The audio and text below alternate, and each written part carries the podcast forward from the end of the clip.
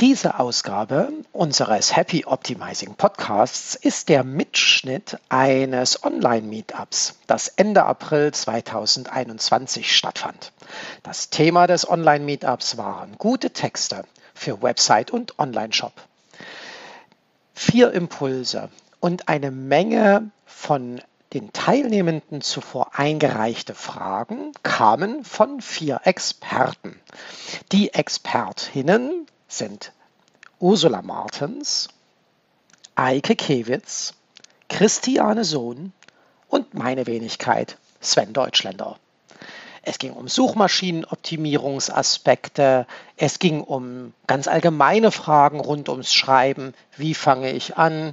Wie schreibe ich eine gute Überschrift? Wie strukturiere ich Texte? Wie sieht ein Texterbriefing aus? Und die Antworten waren spannend, überraschend lehrreich, informativ. Also viel Spaß beim Reinhören und wie immer Happy Optimizing.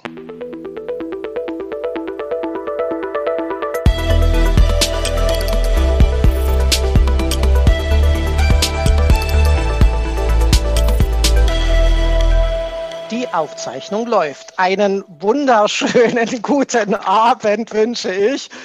Herzlich willkommen zum Happy Optimizing Meetup zum Thema gute Texte für Websites und Online-Shops. Äh, wir haben eine spannende Runde an Experten. Wir haben eine wahnsinnige Menge an guten Fragen erhalten. Und äh, bevor wir loslegen mit den Impulsen und den Fragen, mag ich ein bisschen was für all diejenigen, die das hier äh, uns noch gar nicht kennen, äh, noch ein bisschen erklären, wo seid ihr hier eigentlich gelandet? Also diese Meetup-Reihe war eine reine Berliner lokale Meetup-Reihe, bis die Pandemie gekommen ist. Äh, das hieß mal Online-Marketing User Group, als User Groups fürchterlich modern waren und es noch keine Facebook-Gruppen und so ein Zeug gegeben hat. Und jetzt hat das Ding, äh, wie fast alles, was wir so nebenher betreiben, also ein Podcast, den es auch noch gibt und ein YouTube-Kanal, für den, für beides zeichnen wir das hier auf. Äh, äh, einen gemeinsamen Namen, weil es halt so schön ist und weil wir so viel Spaß dran haben, nennen wir das Happy Optimizing. Und ich freue mich sehr, dass so viele am Thema Interesse haben. Äh, wer das dann später als Aufzeichnung sich antun will, wer nochmal nachhören möchte im Podcast, kann uns da überall abonnieren. Es gibt auch ein Recap am Anschluss auf unserem Blog, auf der Firmenwebsite und sicherlich werden dann auch unsere äh, drei Expertinnen, die ich heute eingeladen habe, in ihren verschiedenen Social-Media-Kanälen etwas äh, zum äh, über im Nachgang hierüber berichten. Und jetzt würde ich mal sagen, nachdem ich das Wesentlichste äh, zu dem äh, Thema Aufnahmen und lasst eure Mikrofone aus, aber schaltet gern eure Kameras an, gesagt habe, möchte ich ganz herzlich äh, den anderen Experten und die zwei anderen Expertinnen in dieser Runde an diesem heutigen Abend begrüßen. Und also zumindest auf meinem Bildschirm links von mir oder nee, links von mir in dem Fall ist Christianes Sohn zu finden. Ein herzliches Willkommen. Christiane, empathisch kreative Texterin, beschäftigt sich seit 20 Jahren mit dem Schreiben. Ich bin auch seit 20 Jahren im Geschäft. Meine Fresse, wir sehen viel jünger aus. Das kann ja gar nicht sein, Christiane. Sie verfasst Artikel für Print und Online, hat einen eigenen Blog, berät, trainiert Firmen, Selbstständige, äh, was das Schreiben angeht, aber eben ganz besonders was Online-Inhalte angeht. Ja, tolle Sache. Journalismus, PR, Texten, alles in ihr vereint. Das finde ich aufregend. Ich kenne sie schon eine ganze Weile. Wir auf den verschiedenen Konferenzen seit zwei, drei, vier, fünf Jahren. Äh, online und offline begegnen wir uns da immer wieder. Und jetzt war endlich mal die Gelegenheit, dass wir was gemeinsam tun. Herzlich willkommen, Christiane Sohn. Schön. Eike, der andere Kerl in der Viererrunde seit sieben Jahren. Ja, Ansprechpartner für echten Elb-Content. Der junge Mann kommt aus Hamburg, ja, und hat deswegen äh, eine ganz, ganz tolle Internetadresse, nämlich elbcontent.de für seine Texteragentur gefunden. Und ja, er hat sich auf etwas spezialisiert was ich aber so ein bisschen gruselig fand, da wollte ich sowieso nochmal mit dir reden, weil Gelegenheit, er hat sich fürs Texten in der Finanzbranche spezialisiert. Und da denke ich immer, mein Gott, das musst du auch schon wollen. Kann man ja mal drüber reden, warum du das willst. Äh, redaktioneller Content, also speziell für die Finanzbranche, aber sicherlich nicht nur da. Dickes Brett, das da gebohrt wird. Ja. Ähm, ist jemand, der sich mit Suchmaschinenoptimierung in dieser Welt auch ziemlich gut auskennt. Also viele SEO-Fragen wird er zusammen mit mir beantworten. Und bei alledem denkt er auch ein bisschen über den Tellerrand von, äh, vom, vom, vom, täglichen Einerlei hinaus und weil eben auch seine Denkansätze immer sehr, sehr spannend sind. Deswegen freue ich mich ganz besonders, dass ich ihn hier habe. Hallo Eike. Hallöchen, vielen Dank für die Anmoderation. Guten Abend an alle anderen. Und Ursula. 14 Hallo. Jahre. Hallo, seit 14 Jahren im Textergeschäft, B2B, B2C Texterin und sie schreibt für alle Branchen, für Unternehmen ganz unterschiedlicher Couleur und sie hat einen wunderschönen äh, Satz mitgeschickt die Kunst des Textens ist das Texten und nicht das Fachwissen, über das man schreibt. Das finde ich ganz aufregend. Das ist ein Satz, über den ich mir ja auch gerne noch reden will. Ähm, Ursula coacht auch andere Texterinnen und äh, Menschen, die Texte schreiben wollen. Und das finde ich auch interessant. Sie gibt Online-Marketing-Workshops für Wissenschaftler und Wissenschaftlerinnen. Ohne Online. Ohne Online. Präsenz ab nächstem Jahr wieder. Und kennengelernt haben wir uns bei der, ich muss kurz was, kennengelernt haben wir uns bei der OMX 2019. Genau. Mein Gott, das ist schon anderthalb Jahre her. Wir waren beide Speaker dort und ich fand es so aufregend und so spannend. Ich habe mit Ursula will ja auch mal was zusammen machen. Also, da ist es nun, der Abend. Herzlich willkommen, Ursula. Danke dir. Ja, und dann bin da noch ich. Ja, mich kennen irgendwie alle in der Runde, denn ich habe ja eingeladen zu dieser Veranstaltung. Mein Name ist Sven Deutschländer. Ich habe eine Agentur, eine Online-Marketing-Agentur in Berlin seit jetzt fast 20 Jahren. Es ist eine Digital-Marketing-Agentur. Wir machen aber viel mehr als nur Suchmaschinenoptimierung. Wir schalten Ads, wir machen E-Mail-Marketing und ich gebe wahnsinnig viele Seminare und Workshops. Ja, ungefähr 120, 130 Stück im Jahr. Ähm, da sind solche Formate dabei, aber auch so Ganztagsseminare über Google Analytics und so ein Zeugs. Und wer mir ein bisschen mehr von mir erfahren will, der kriegt das immer eben so zwischen den Jahren über unseren Blog, über den Podcast, in dem ich mit meiner glockenklaren Stimme spreche und in unserem YouTube-Kanal, in dem ich mich äh, immer noch nicht so richtig gefunden habe, wie ich am besten äh, zu Potte komme. Äh, zum Besten also schaut in die Entwicklung dort rein. Ich freue mich sehr, dass wir uns für gute Texte zu äh, Websites und Online-Shops verabredet haben. Happy Optimizing, ihr Lieben. Alles, was wir ab jetzt hören, ist Input pur und irgendeiner, ich habe schon vorher in der Formmoderation mit unserem Texter-Kollegium äh, ges äh, gesagt, irgendeiner muss ins Gras beißen und den ersten machen und ich habe beschlossen, dass Eike uns mit seinem Impuls praktisch den Start in äh, diese zwei Stunden gibt und deswegen gehört das Mikrofon Mikrofon jetzt ganz allein dem Eike. Vielen Dank. Ja, ähm, ich habe mir das schöne Thema ausgesucht, ähm, da das ja mit dem eben beschriebenen Hintergrund auch passt. Schöne Texte schreiben, trotzdem SEO machen. Wie kriegt man das eigentlich gut kombiniert? Ähm, das ist eine Frage, die mich in meinen sieben Jahren als Texter immer wieder beschäftigt hat. Ähm, ich stelle das auch fest, dass ich immer noch super, super viele Briefings bekomme, die eigentlich nur aus Keywords bestehen und eigentlich immer nur irgendwie diese SEO-Perspektive abdecken. Und ich frage mich, ähm, ist das wirklich das Einzige, was wir mit unseren Texten erreichen wollen? Wollen wir wirklich nur deswegen Texte ins Internet stellen, damit wir für irgendwas ranken, damit wir irgendwie die Leute auf unsere Seite holen? Ich glaube, das bringt nichts. Und da fehlt eine ganz wichtige andere Perspektive, nämlich die Kundenperspektive. Ähm, ich möchte dieses, wie gelingen SEO und trotzdem schöne Texte gerne umdrehen. Ich möchte ehrlich lieber fragen, wie gelingen schöne, Text, äh, schöne Texte und trotzdem SEO? Ähm, und mit dem Untertitel so ein bisschen das große Warum. Ähm, ich finde ja, wenn wir Content schreiben, und ich rede ja von redaktionellem Content, den ich halt auch für die Finanzbranche zum Beispiel schreibe, aber auch in anderen Bereichen, ähm, ich finde, das bedeutet irgendwie so ein bisschen vorauszudenken, sich mit den Seiten, die da schon sind, auseinanderzusetzen, ähm, zu gucken, was kann man eigentlich besser machen und ähm, woran kann man sich aber auch orientieren durchaus, was kann man übernehmen und ähm, dann ist auch noch ein ganz wesentlicher Punkt, ich will ja eigentlich die Zielgruppe bereichern. Das ist ja mein allererstes Ziel. Wenn die Leute auf meine Seite kommen und die kriegen nicht, was sie wollen, dann ist niemandem geholfen. Dann gehen die wieder weg, dann haben wir eine Bounce Rate, dann haben wir keine gute Verweildauer, dann sprechen wir eigentlich auch wieder über die SEO-Perspektive, über unzureichende Nutzerdaten und ja, gewinnen damit keinen Blumentopf.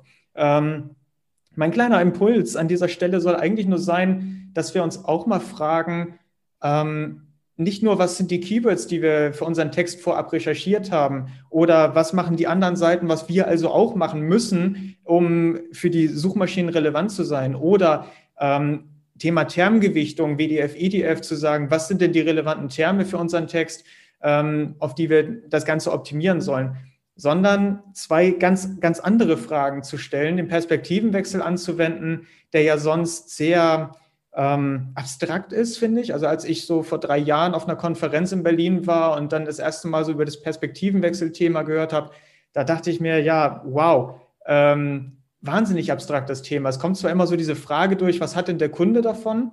Ähm, und ich finde, das ist auch in diesem Zusammenhang wieder eine wichtige Frage. Aber in den nächsten drei Jahren habe ich so für mich ähm, entdeckt, dass eigentlich zwei andere Fragen eine viel größere Rolle spielen. Warum schreiben wir den Text wirklich? Und das habe ich eben am Anfang schon gesagt. Schreiben wir den Text wirklich, um für Keywords zu ranken, um nur einfach nur mehr Leute auf die Seite zu holen? Oder wollen wir eben halt die Leute, die auf unsere Seite kommen, bereichern? Und wollen wir besser sein als alle anderen da draußen, die schon ihre Texte zu Keyword XY geschrieben haben? Das heißt, bevor wir irgendeinen Text schreiben, finde ich, dürfen wir uns die Frage stellen, warum möchten wir das wirklich machen? Was möchten wir im Leben unserer Zielgruppe damit bewirken? Was soll der Effekt dieses ganzen Textes sein? Und gleiche Frage danach, einfach nochmal ganz, ähm, ganz anders gestellt, umgedreht. Was für einen Unterschied macht das aus Sicht der Zielgruppe, wenn wir diesen Text nicht erstellen? Das heißt, ähm, die, die einzige logische Konsequenz ist, wenn wir beide Fragen nicht vernünftig beantworten können, dass unser Content, den wir da gerade vorhaben zu erstellen, am Ende nichts wert ist, zumindest nicht aus der Zielgruppenperspektive. Ähm, der rankt dann vielleicht, aber damit gewinnen wir nichts. Und bevor wir jetzt gleich in diverse SEO-Fragen einsteigen, die ja tatsächlich auch gestellt wurden, ähm, dachte ich, ich möchte diesen Impuls gerne einstreuen. Neben all dem ganzen SEO-Thema eben halt auch im hohen Maße mit diesen beiden Fragen ähm, ja, die Lesenden abzudecken und an die zu denken und zu gucken, was können wir eigentlich ähm, anders machen, wie können wir aus diesem typischen SEO-Hamsterrad ausbrechen. Liefert dir ab und zu jemand in einem Briefing tatsächlich diese, die Antwort auf diese Frage mit oder musst du eigentlich immer danach fragen? Nein, ich bin mittlerweile dazu übergegangen, gar nicht mehr zu fragen, das einfach selber zu erarbeiten. Okay. Es geht, es geht in der Regel schneller. Aber ähm, gibt es schon auch Kunden, die, das, die so wach sind, dass sie das schon auch mitdenken oder braucht es den Impuls eigentlich immer von dir aus? Es braucht den Impuls sehr, sehr oft. Ähm, okay. Und es ist auch, es ist auch vollkommen okay. Ich erkläre das immer wieder gerne, weil ich finde, dass äh, wir darauf dann ähm, daraufhin dann Texte schreiben können, die wirklich auch einen Wert haben. Und das macht mir als Texter dann auch am meisten Spaß, wenn ich etwas schreiben kann, wo ich weiß, da steckt irgendwie eine, ein tieferer Sinn dahinter, eine Mission mhm. dahinter. Ähm, und ich decke hier nicht einfach nur ein Keyword XY ab und morgen fragt mich der nächste Kunde zu dem gleichen Keyword auch einen Text zu schreiben. ähm, da sehe ich langfristig für mich keinen Wert drin. Und deswegen, mhm. Ähm, deswegen gehe ich immer wieder gerne auf diesen Impuls ein, definitiv. Lustigerweise, das bringt mich auf das Thema Texterbriefing das übrigens gar niemand in seinen Fragen gestellt hat. Deswegen vielleicht an der Stelle mal die Frage, äh, äh, habt ihr praktisch sowas wie eine Vorlage für ein Texter-Briefing, dass ihr im Zweifelsfall Kunden zuschickt? Füll mir das aus, weil das brauche ich mal mindestens. Also ich habe das zu Anfang mal probiert und dann ist mir aufgefallen, dass Menschen, die Texter beauftragen, gar nicht so gerne selber texten, sonst würden die das nicht machen. Und äh, was dazu kommt, ist, ähm, die versuchen sich dann möglichst gewählt auszudrücken. Das soll alles mhm. ganz toll sein. Die sind aus ihrer Emotion dann raus. Okay, und deshalb ja. mache ich jedes Briefing, außer das ist ausdrücklich anders gewünscht, telefonisch. Und das ah, geht dann okay. auch schon mal über ein, zwei Stunden. Wenn das jetzt irgendwie ganz hochkomplexe Themen sind, äh, teilweise auch mit Aufzeichnung, dass ich es nachhören kann, dass mhm. ich das schreiben muss oder so. Also so ist das halt vom ah. Und du hast dann aber schon so eine Art Leitfaden dafür? Ja, natürlich. Ah, okay. es, es, es, gibt okay. natürlich äh, Fragen, die man immer stellen muss. Man muss die, die, die Zielgruppe wissen, wo wird der Text mhm. verwendet, gegendert oder nicht. Das ist ja heutzutage auch, äh, das sollte man mittlerweile auch jedes Mal fragen. Haben wir auch eine Frage zu. Duzen, Siezen, mhm. das Übliche. Da gibt es ein paar Fragen, die frage ich immer ab. Und dann, und dann geht es natürlich um äh, Nutzen. Wem bringt das was, was, was, was ihr da macht? Was bringt das genau? Was, was ist da anders als bei den Mitbewerbern? Viele sind sich gar nicht bewusst, was die so für äh, für Nutzenvorteile haben, die andere gar nicht haben. Ganz einfaches Beispiel sind so Handwerker. Wenn ich denen erzähle, ja, äh, wie sieht's denn aus? Sie, sie arbeiten doch sicher, sie hinterlassen doch sicher den Arbeitsplatz am Ende sauber. Ja, natürlich. Und sie kommen auch pünktlich. Ja, ja, natürlich. Und arbeiten Termin. Ja, klar. So, ja, das schreiben wir aber alles auf. Das müssen die Kunden wissen, weil die mhm. kommen ja oft von Handwerkern, die genau dieses halt nicht machen. Und wenn wir das schreiben, dann heißt, ist es zwar noch immer kein Beweis, dass, dass sie es wirklich machen, aber ähm, die wollen es halt lesen, dass es im Bewusstsein des Handwerkers ist, dass das wichtig ist, solche, solche Dinge. Und durch diese Fragen im Gespräch bekommt man überhaupt erst raus, was so die Nutzen sind, die oft den äh, bescheidenen Kunden gar nicht so bewusst sind, was die da, was die da überhaupt leisten. Ja, wie, hält, eine Frage, hm, wie, wie hältst du das, Christiane? Ja, sie sind auch, auch äh, oder wir sind ja alle betriebsblind. Ne? Und das ist genau das Problem, wenn du ein Texter-Briefing nur schickst, dann äh, kriegst du okay die halt immer, immer wieder in, in den ähm, Augen gleich sind. Also ich ähm, schreibe ja nur noch für Bestandskunden. Ich, ich schule ja inzwischen nur noch. Ne? Also ich mhm. nur noch Seminare, Training, Mentoring und sowas. Ähm, für Bestandskunden machen wir es wirklich so, dass es, es ist ein Kommunikationsprozess. Es ist eigentlich weniger ein Texterbriefing, als dass wir am Anfang ein paar Fragen haben. Ähm, und ich mich erstmal in das ähm, Thema einfuchse. Dann, stell, äh, dann, dann führen wir ein Gespräch und wir gucken die Fragen durch, die ich beantwortet habe. Und dann sagt mir der Kunde dazu, passt, passt nicht, das da hast du vergessen, das hast du falsch verstanden, ne, weil ich die Journalistensicht drauf habe und nicht die, ja. die, die, betriebsspezifische. Und dann gehen wir da so durch und dann ist es eben ein aneinander angleichen und okay.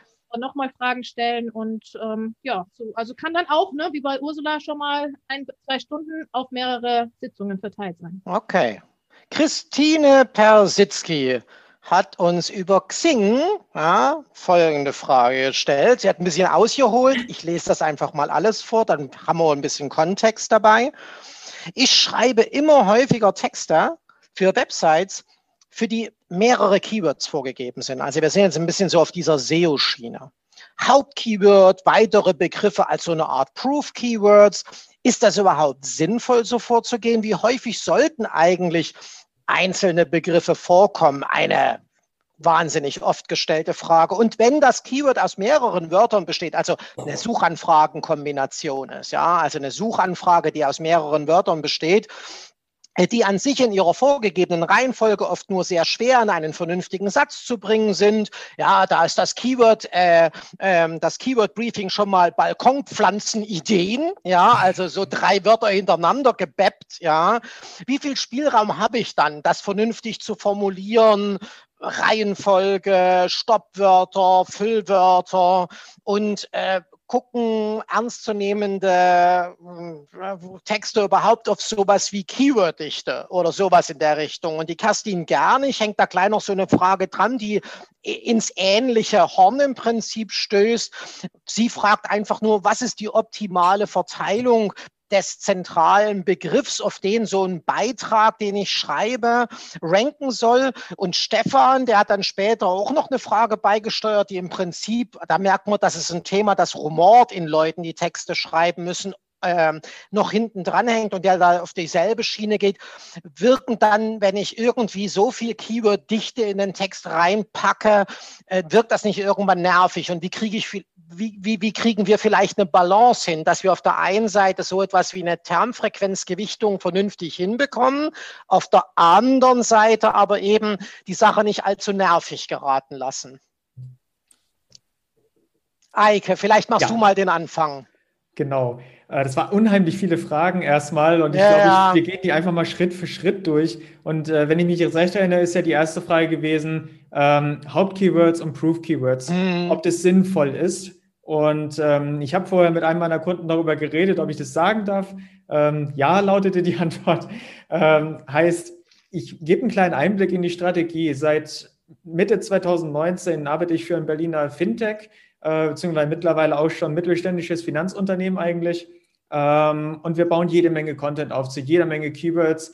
Jetzt auf diesem Fall äh, beziehe ich mich mal auf den Altersvorsorgebereich. Da haben wir eine ganze Reihe an Texten zur Rürup-Rente geschrieben.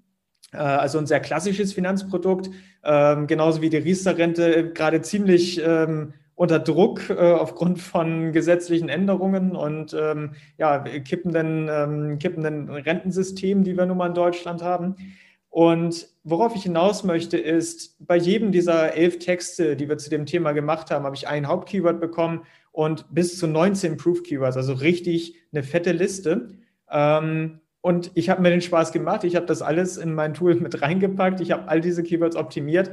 Ähm, ist es sinnvoll? Ich würde sagen, ja, denn diese Texte, so wie wir sie ausgearbeitet haben, wie gesagt, das waren elf Stück. Ich habe es mir vorhin aufgeschrieben. Sieben davon sind bis heute stabil auf Platz 1 ähm, in der Suchmaschine. Drei davon sind auf Seite 1. Nur einer hat es nicht auf Seite 1 geschafft. Der war aber auch in den äh, nächsten fünf Seiten nicht zu finden. Ähm, dementsprechend würde ich da schon mal sagen, ja, das ist sinnvoll, sonst würde das nicht so gut funktionieren. Ähm, nächste Frage, wie häufig sollten die jeweiligen Begriffe vorkommen? Äh, schwierig zu sagen. Ähm, ich nutze da persönlich die Termgewichtung, also WDF-IDF-Optimierung. Da arbeite ich mit einem entsprechenden Tool, mit Karlscore. Und irgendwie gibt mir das Tool ja vor, die, also erstens die, die relevanten Terme, die im Text vorkommen sollten und in welcher Gewichtung dann ganz individuell das in dem Text schon geschehen ist, äh, beziehungsweise noch geschehen darf. Ähm, das ist immer eine hochindividuelle Frage und ich finde, da gibt es gar keine pauschale Formel. Mhm ähm, zu sagen, äh, ja, die, die, das erste, das Hauptkeyword, das soll äh, so und so oft vorkommen, die Proof-Keyword so und so oft. Ähm, das ist, da gibt es keine pauschale Formel und es geht ja auch auf die Keyword-Density heraus, über die wir ja eigentlich äh, ohnehin schon seit einigen Jahren nicht mehr so mhm. Im Sinne reden. Also ich lese gerade im Chat so ein bisschen mit, da lese ich dann wieder so diese berühmte Prozentzahl, ja, also so top, das Top-Keyword so zwei bis drei Prozent. Und also in Wirklichkeit glaube ich, sind wir über diesen Punkt hinaus. Es geht wirklich darum, die Semantik eines Themas zu erfassen. Mhm. Ja, und da können einem nur noch Tools bei helfen. Also wenn du wirklich einigermaßen vollständig sein willst, da kommt die Frage natürlich dann sofort auf, was, von welchen Tools redet er? Und wir reden dann natürlich von sowas wie WDF, IDF Tools. Äh, ihr, du benutzt es ganz sicher. Wie ist das bei dir, Ursula? Arbeitest du mit WDF, IDF Tools? Ja, ähm, ich nutze auch das Tool von Karlscore. Okay. Und äh, zusätzlich über einen Suchmaschinenoptimierer, mit dem ich zusammenarbeite, setzen wir auch auf Termlabs ein. Okay. Weil mhm. Termlabs teilweise noch ein bisschen holistischer ist. Aber Karl hat jetzt auch nachgebessert. Wir hatten da mal drüber gesprochen. Mhm. Ähm, äh, zum Beispiel, Bier, wenn man über, äh, da gibt es ein äh, Beispiel, einen Text über einen Biergarten. Da hat äh, Termlabs fest, äh, Termlabs festgestellt, dass das Wort Bushaltestelle fehlt. Ich wäre auch nicht unbedingt drauf gekommen. Aber sobald man das hört, weiß man warum. Wenn man da ja, ja. aufgehalten hat, möchte man vielleicht lieber mit dem Bus nach Hause fahren. Oder bei Badewanne Brandschaden. Badewannen sind halt heute aus Plastik. Man badet schön romantisch mit Kerzen zack, Brandschaden. Also das sind so Sachen, die, da kann man sich Impulse von den Tools holen. Mhm. Wichtig ist halt immer, dass man die Unterschiedlichkeit hat. Man sollte niemals äh, diese Kurve, ein, die WDF-IDF-Kurve eins zu eins abgleichen, mhm. weil damit produziert man nur Duplicate Content. Dann ist ein mhm. Text wie der andere.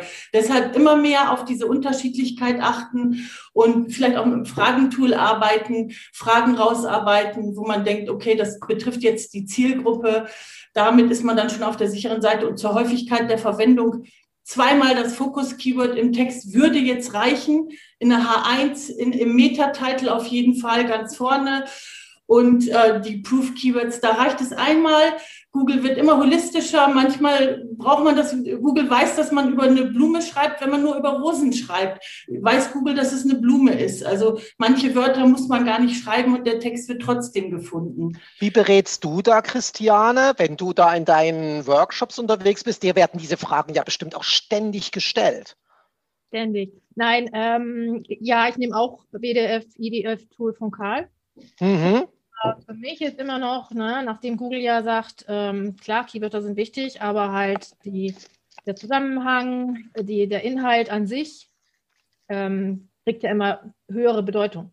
Mhm. Mir immer zuerst wichtig, ich äh, schreibe einen sehr guten Text, der inhaltlich gut ist, der sich von anderen Texten unterscheidet, der mich, ähm, der meine, meine Einzigartigkeit oder die, meines Produktes hervorhebt und ähm, gehe dann erst hinterher und gucke, wenn die Keywörter da drin sind, ähm, äh, was ich noch optimieren kann. Aber ich mhm. gehe nicht, ne, ich mache nicht alles. Ich nutze auch Termlabs und bei Karlscore finde ich es halt das Schöne, dass du auch die Unterschiedlichkeit, die, die Ursula angesprochen hat, die zeigt dir Karl ja nochmal auf.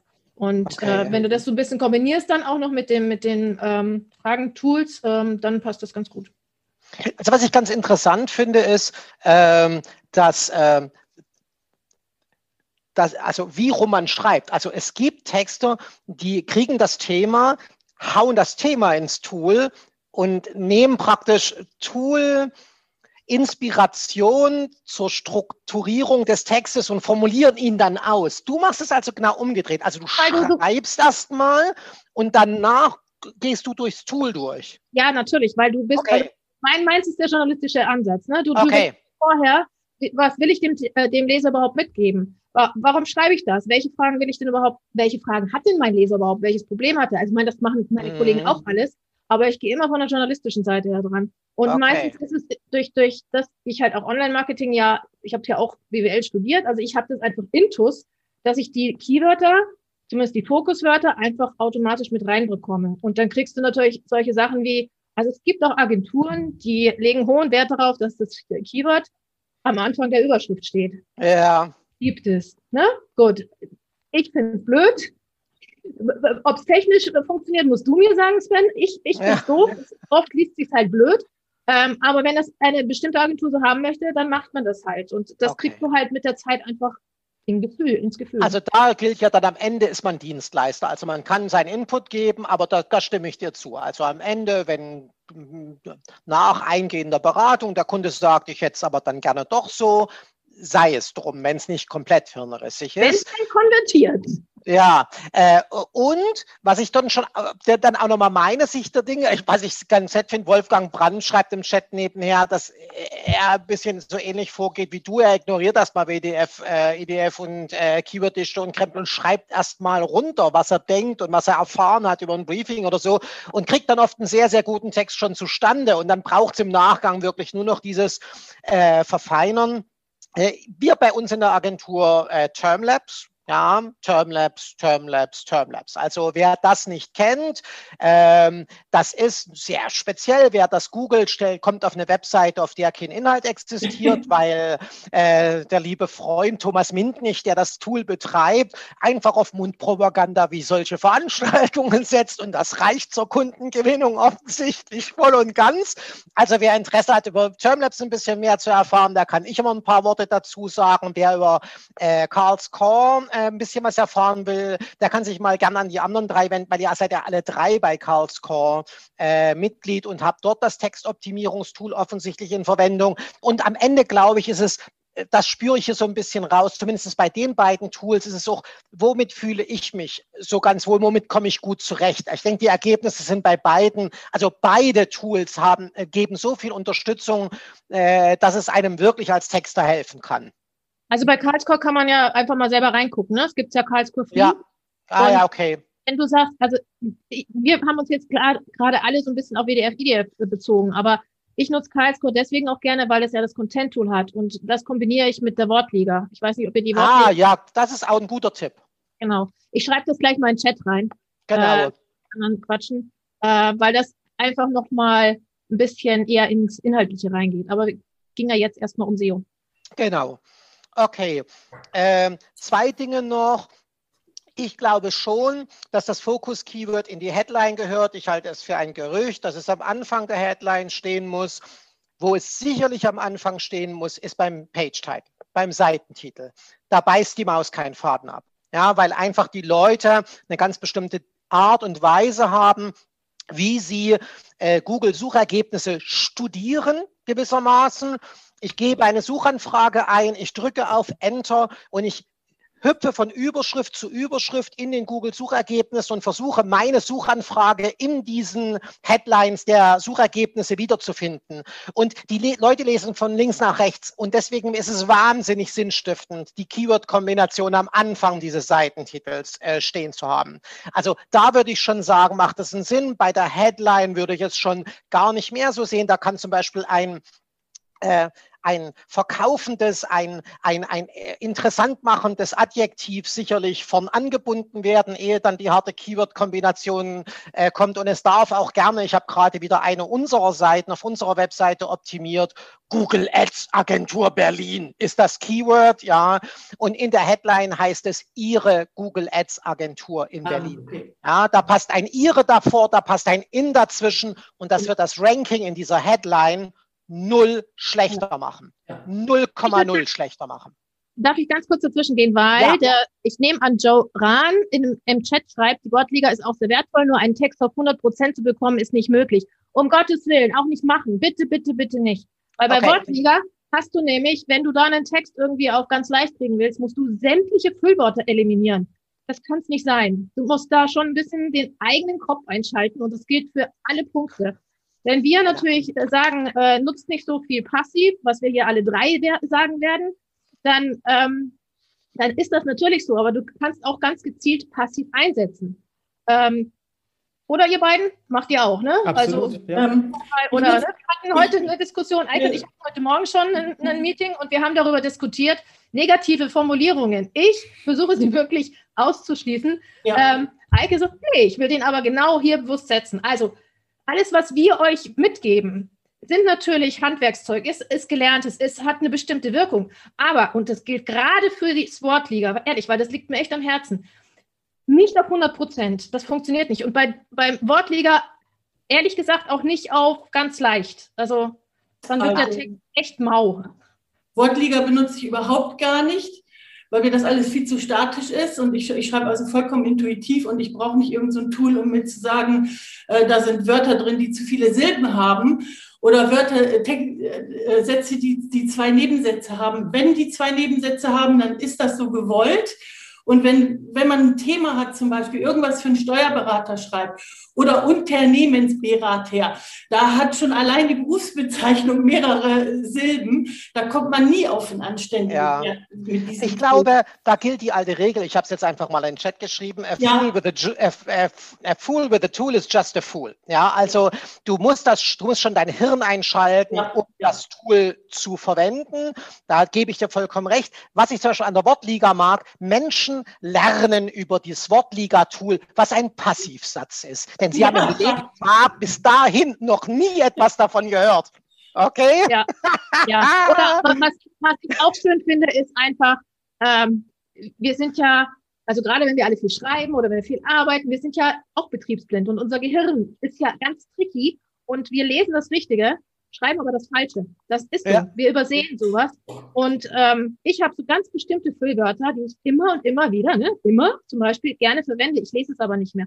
Und dafür ist mhm. Wortliga super, weil es zeigt einem auf ähm, in diesen wunderbaren Farbschichten, was man alles so ähm, reinbaut, was einem nicht bewusst ist. Also ich, ich, ich mag es gerne, aber man muss es halt mit Köpfchen verwenden. Zwei Fragen haben wir noch vom nächsten Impuls. Spannende, auch irgendwie SEO-relevante Frage und es ist höchstwahrscheinlich etwas, was ich am ehesten beantworten kann. Ist Content Syndication, da muss man ein bisschen den Begriff wieder erklären, also die Mehrfachverwendung des gleichen Textes auf verschiedenen Webseiten. Ja, also ich schreibe einen Text, der wird ursprünglich mal auf Website A veröffentlicht und er soll dann auf Website B, C und D zweit, dritt und viert verwertet werden. Ist das per se Duplicate Content und kann sich das negativ aufs Ranking auswirken? Und die Antwort darauf lautet, das kann ein Problem sein, wenn man sich nicht klug dabei anstellt. Tatsächlich ist es so, Google möchte ein Stück Text fest mit einer URL verbinden. Also ein ganz bestimmtes Stück Content soll eine, soll in seiner Einzigartigkeit einen festen Platz im Netz haben und dieser feste Platz wird an der URL definiert. Und wenn derselbe Text ein zweites, drittes und viertes Mal woanders steht, dann will Google eigentlich den Text an sich nur ein einziges Mal in seinem Index stehen haben und macht sich darüber Gedanken, welche von den Webseiten ist denn am besten dafür geeignet, dieses Stück Content über den Index in einer Suchergebnisseite ausgeliefert zu bekommen. Das kann der Originalquelle dieses Textes schaden, wenn zum Beispiel einer der Zweit-, Dritt- oder Viertverwerter mit einer deutlich höheren Reputation unterwegs ist. Wenn die dann gleichberechtigt diesen Content teilen, kann es passieren, dass der, der den Text mal original veröffentlicht hat, darunter leidet, weil der andere dann mit dem Text deutlich besser rankt wie man selbst. Alle vier ranken vielleicht gar nie so gut mit diesem Text, wie wenn ihn nur einer veröffentlicht hätte. Auch das gehört zur Wahrheit dazu. Wie löst man das Problem? Kann ich also meine Texte gar nicht mehr an dritte, dann zweite, dritte oder vierte weggeben.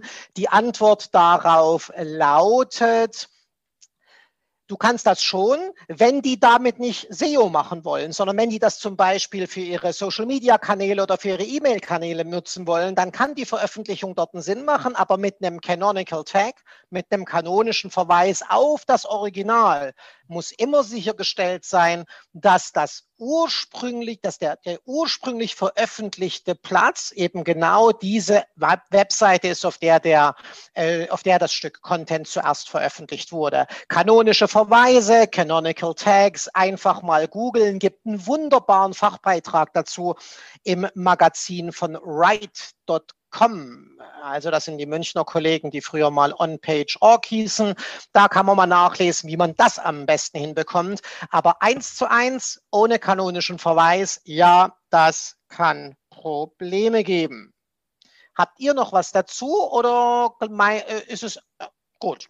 Okay, weil dann würde ich nämlich jetzt noch vor, bevor wir den nächsten Impuls, den von der Christiane uns anhören werden, die Frage von Eva Steinborn in die Runde werfen, die uns über Meetup äh, kontaktiert hat.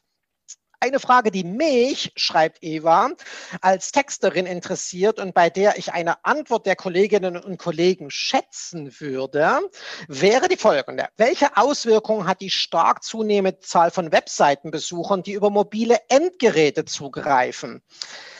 Ähm, im Hinblick auf die ideale Wortlänge oder auch wie sich die Sprache generell verändert dadurch, dass so ein mobiler Nutzer ja vielleicht gar nicht so aufmerksam ist und vielleicht viel, viel schwieriger auf diesem kleinen Bildschirm Dinge lesen kann. Also sie hat Beispiele gemacht, wie die äh, diese, diese Tendenz, dass man zusammengesetzte Wörter dann halt auseinanderschreibt, damit halt eben diese Umbrüche, die nicht so hässlich ausfallen, aber auch was das ganze Thema Responsivität angeht. Ja, also da ist ja Karl ein großer Meister drin, dass der, also Karl Kratz ähm, äh, ist hier gemeint, der immer davon spricht, dass man Responsivität nur nicht darin besteht, dass sich dasselbe Stück Content einfach an den Bildschirmgröße anpasst, sondern dass man eigentlich auch Responsivität so verstehen soll, sollte, dass man halt auch so wie der Inhalt ausgespielt wird, äh, in seiner Informationstiefe, in seiner Darreichungsform an das mobile Endgerät angepasst wird. Wie seht ihr das? Wie groß ist die Herausforderung auch im Hinblick auf schöne Texte? Also ich finde, ähm, wir dürfen auf jeden Fall darüber nachdenken und ich will jetzt nicht einfach nur Karl zitieren. Äh, ich finde einfach auch den Ansatz sehr sinnvoll, ähm, wenn ich einen Text nur einmal äh, vergleiche zwischen der Desktop-Version, die ich für einen Kunden geschrieben habe, und einer mobil äh, aufgerufenen Seite, äh, es ist einfach so, dass mobil diese Texte ähm, viel, viel schneller wie eine Textwand wirken und viel, viel schneller eben halt auch das Problem mit diesen langen Wörtern ähm, entsteht, dass du dann ähm, einfach nur noch ein Wort in einer Zeile geschrieben hast, ähm, weil einfach das Wort so lang ist, dass dann noch ein anderes daneben passt und das stört, finde ich, den Lesefluss. Noch dazu, ähm, ich achte schon beim Schreiben darauf, dass so ein Absatz gegebenenfalls nur drei, vier Zeilen hat. Und auf dem Desktop ist alles fein damit, aber auf dem Mobiltelefon ist es dann gleich mal sechs bis acht Zeilen äh, lang und es ist einfach, finde ich, glaube ich, sinnvoll, ähm, mobile Versionen zu schreiben und tatsächlich zwischen den Geräten zu unterscheiden und verschiedene Contents auszuspielen. Mhm. Christiane nickt. Genau. Ursula, was sagst du? Machst du dir, ist das etwas, das du praktisch auch mitdenkst, wenn du schreibst? Nein, ich, okay. biete, ich biete das manchmal Kunden an. Mhm. Äh, wenn ich denke, dass da vielleicht auch das Budget dafür da ist, dass sie zwei verschiedene Versionen schreiben lassen. Aber ansonsten denke ich, ist es einfach Aufgabe der Grafik, eben einen längeren Absatz so zu gestalten, dass vielleicht irgendwas dazwischen ist. Oder Mhm. Ich benutze sehr selten sehr lange Wörter, dass die nicht, dass die mal gerade in eine Zeile passen, denke ich. Also das ist ein Thema, damit beschäftige ich mich gar nicht, weil das für mich äh, für, in, in den Bereich der grafischen Gestaltung gehört. Okay, äh, hier kommt nebenher noch eine interessante Diskussion im Chat auf. Es stimmt, also der Webdesigner, das ist auch noch so ein Thema, worüber er könnte wirklich tagelang über diese Sachen reden. Ja. ja. Webdesigner sollten uns eigentlich nicht damit auf den Sack gehen, dass das Logo ein Pixel zu weit links ist, links zu im Verhältnis, ja, wenn doch jeder Bildschirm eine andere Größe hat, sondern Webdesigner sollten uns dabei helfen, Content besser aufnehmbar, besser äh, rezipierbar, nein, das ist kein deutsches Wort, zu machen. Lesbar. Ja. Lesbar, ja, lesbar. verständlicher, leichter aufnehmbar ja. zu machen. Ja, also ich sehe das ganz oft, dass Texte äh, auf vorhandenen Webseiten die, die, ganze Bildschirmbreite einnehmen. Das kann keiner mit dem Auge verfolgen. Nicht mal ich, wo ich ja sehr lesegeübt bin. Mhm. Aber wer, wer da eher ungeübt ist, schafft das überhaupt gar nicht. Und es sieht einfach auch blöd aus, statt das mal irgendwie in Spalten anzuordnen oder so. Ganz oft äh, haben die gar keine Kontraste, dann ist hellgrauer Text auf weiß auf hellem Untergrund. Also da wird zu kleine Schriften. Da wird oft sehr wenig darauf geachtet, wie die Texte präsentiert mhm. werden. Auf, auf, diese Dinge achte ich halt. Da also gebe ich meinen Kunden Tipps und sage, hier red mal mit deinem Webdesigner, der soll das und das und das mal ändern. Christiane, muss das eigentlich ein Texter mitdenken oder ist das eigentlich, macht man das on top, weil, weil einem sonst das Herz blutet, was mit dem Content passiert, den man da erstellt hat? Also ob er muss oder nicht, ne, ist das so eine Frage. Aber ähm, ein guter Texter denkt immer mit. Also ich denke auch okay. Bildern mit. Ich denke auch ne, Bildbeschreibungen und sonst was mit. Mhm. Äh, ja, finde ich. Okay. Also jemand, der nur nach Briefing sein, weiß ich nicht, nee, komm. Bisschen, bisschen Online-Marketing-Kenntnisse ähm, dürfen schon sein. Okay.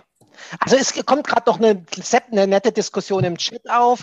Äh, zusammen, also dieses Zusammenschreiben, Auseinanderschreiben von zusammengesetzten Hauptwörtern. Das zusammengesetzte Hauptwort ist ja eine eine sehr, sehr deutsche Angelegenheit. In den meisten Sprachen existiert das so nicht. Äh, deswegen hat Google in der Regel auch mit zusammengesetzten Hauptwörtern ein Problem, was Online-Marketer und sehr SEO-getriebene Texter dazu neigen lässt, äh, zusammengesetzte Hauptwörter auseinanderzuschreiben, mit einem Bindestrich zu verbinden, daraus zwei Wörter mit einem Bindestrich dazwischen zu machen. Und jetzt kommt halt eben da die Frage auf, aber wenn doch die Zusammenschreibung ein Suchvolumen von 6000 hat, aber die Auseinanderschreibweise ein Suchvolumen von 15.000 1000 hat, muss ich mich dann nicht einfach für die Auseinanderschreibweise entscheiden, weil halt Google mit der Auseinanderschreibweise scheinbar besser zurechtkommt. Und um diese Diskussion im Chat so ein bisschen abzuschließen, weil die dreht sich so ein bisschen im Kreis. Die Frage ist gar nicht, ob das Suchvolumen unterschiedlich ist, meine Lieben sondern ob die Suchergebnisseite, die dann ausgeliefert wird, ob die gleich ist oder unterschiedlich ist. Wenn bei beiden Suchanfragen mehr oder weniger dieselben zehn Treffer ausgeliefert werden, nur vielleicht etwas unterschiedlich in der Reihenfolge, aber es sind diese zehn Treffer, sowohl bei der einen als auch bei der anderen Version. Dann hat Google, John Müller sagt immer in seinen Vorträgen und auf seinen Konferenzauftritten, dann haben wir es schon zusammengeklappt. Ja, also dann ist es für die dasselbe. Also die wissen dann, dass die Zusammenschreibung und die Auseinanderschreibweise im Prinzip die, dieselbe Intention beim Suchenden bedeutet. Und dann ist es egal wie du es schreibst, weil du bist ja dann, wenn dein Text gut ist, immer in den Top 10, egal ob bei der oder bei der Schreibweise, weil die Top 10 bei beiden Varianten gleich sind. Es wäre nur dann ein Problem, wenn diese Top 10 sich sehr stark unterscheiden würden, weil dann hat Google es noch nicht zusammenklappen können. Ja, dann wäre es ein Problem. Okay. Ich, ich ja? hatte das Thema, genau das Thema neulich mit äh, Thorsten Materna. Da mhm. ging es um gemeinsamen Kunden. Das Keyword war Berberteppiche. wird natürlich zusammengeschrieben, ist in dem, es gibt auch Suchvolumina mit äh, Auseinanderschreibung oder mit Bindestrich. Mhm. Wir haben uns halt darauf geeinigt, dass ich meistens zu, äh, richtig schreibe und irgendwo am Ende ein, zwei Mal mit Bindestrich. Dann hat man mhm. alles drin, geht auf Nummer sicher und das stört nicht weiter. Gut. Also ich kann äh, nur mit reinschieben, dass, ähm, da komme ich nochmal auf das Projekt mit diesen Röhrebretten zurück. Ja. Leute suchen bei diesem Altersvorsorgeprodukt in der Regel ohne Bindestrich. Es wird aber mit Bindestrich geschrieben. Ähm, okay. Zusammen wirklich nicht. Und okay. ähm, wir haben uns halt auch dazu entschieden, dass wir es grundsätzlich mit Bindestrich korrekt schreiben und auch keine äh, Kompromisslösung machen, noch zweimal ohne Bindestrich in den Text. Ähm, und es rankt halt sowohl, also es rankt für alle Suchanfragen, ob nur mit Bindestrich oder ohne ähm, das funktioniert. Also es, äh, in dem Fall hat Google das dann zusammengeklappt schon. Ähm, und ja, es kann natürlich aber auch Bereiche geben, wo es noch nicht passiert ist, wie du Sven auch schon gesagt hast. Ja. ja. Christiane, du hast für uns einen kleinen Impuls zum Thema, was macht gute Headlines aus, vorbereitet. Und gerne wollen wir dem lauschen. Genau, und ich habe jetzt gerade ein Problem, weil ich die falsch, die eine falsche Überschrift drin habe, aber dann lese ich die euch vor. Weil ich okay ein bisschen was zeigen. Oder ich mache ich wechsle einmal durch Sekunde. Ich muss nur noch einmal gerade meinen Bildschirm freigeben. So, dann machen wir das mit Bildschirm. So, und das funktioniert tatsächlich auch. Also wir sehen jetzt deinen Bildschirm. Das ist ja wunderbar. So, wunderbar. dann nehmen wir mal. Genau, ich habe euch ein bisschen was mitgebracht, einfach mal um zu gucken, was gibt es eigentlich so für Headlines und wie kommen wir denn äh, alles okay? Ja. Ähm, genau, ich wollte euch jetzt einfach mal zwei Überschriften zeigen und fragen und es seid so gut und schreibt mir einfach mal in den Chat rein.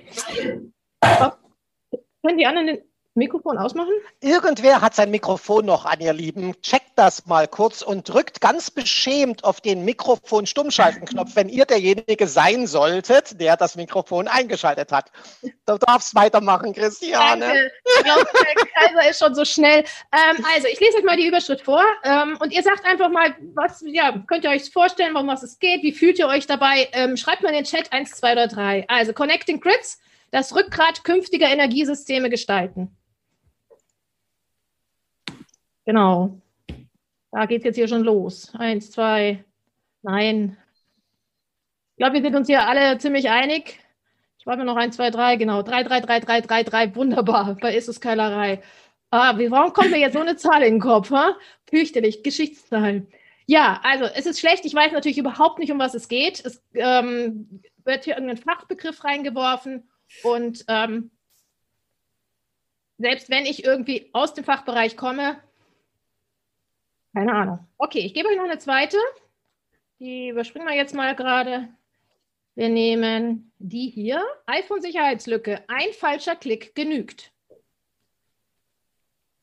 So, gucken wir wieder. Ne? Was meint ihr? Seid ihr neugierig? Zwei, eins. Gut, ich kann mir vorstellen, was es geht. Zwei. Neugierig möchte mehr wissen. Ja, genau. Lang lebe der Clickbait. Der Click ja, Clickbait ist was anderes kommen wir noch ähm, ja, also man weiß, um was es geht. Mir reicht es auch nicht, ne? Ein falscher Titel vorhin. Ähm, jetzt ein bisschen anders formuliert, aber im Grunde weiß man, um was es noch geht. das Flittchen, das mit dem Mann der eigenen Schwester ins Bett gegangen ist. Jetzt hat aber jemand da immer. Das Neue Testament rauf und runter beten. Irgendwas läuft da im Hintergrund bei irgendwem. Schön weiterrühren. Okay, jetzt ist weg. Okay. Ähm, Genau, also um was geht es denn eigentlich? Was meint ihr dann? Vielleicht könnt ihr mir das auch nochmal so in, in den Chat reinschreiben, was Headlands denn so sollten. Um, was sollten sie denn machen, wenn man so einfach mal reinschreibt? Na, also wir hatten schon gesagt, es muss klar sein, um was es geht. Was meint ihr noch? Zum Lesen auffordern, Emotionen wecken, neugierig machen, Thema klar umreißen. Lust auf mehr, genau. Lösungen anbieten, sehr schön. Kopfkino kommt hier. Professionell wirken. Genau. Interesse wecken, provozieren. Provozieren. Spannend. Provozieren darf's. Korrekte Rechtschreibung. Mehrwert versprechen. Genau. Okay. Genau. Headlines sollten als erstes natürlich mal klar umreißen, was es geht. Also wir hatten gerade das auch bei der Meta-Description zum Beispiel, ne, das Keyword-Fokus. Wenn ich das nur reinschreibe, dann reicht das einfach nicht. Das ist dann so ein Kategorisierung. Ähm, da komme ich auch gleich nochmal zu sprechen. Das ist ein so ein typischer Fehler, den wir alle bestimmt gerne mal zwischendurch machen. Aber wir sollten uns irgendwie darum bemühen, es abzustellen. Konkret sein, ganz konkret sein. Wenn wir zu schwammig sind, springen die Leute weiter und ähm, gehen gar nicht in deinen Text rein. Neugierig machen zum Weiterlesen, ja. Also da geht auch zum Beispiel nicht zu viel zu verraten. Wir haben mhm. so eine Überschrift, weil, ähm, Moment, ich zeige sie euch gerade jetzt schon mal. Ähm, hier, Zeit zu blocken ist die beste Zeitmanagement-Methode für Selbstständige, ist natürlich schon zu viel.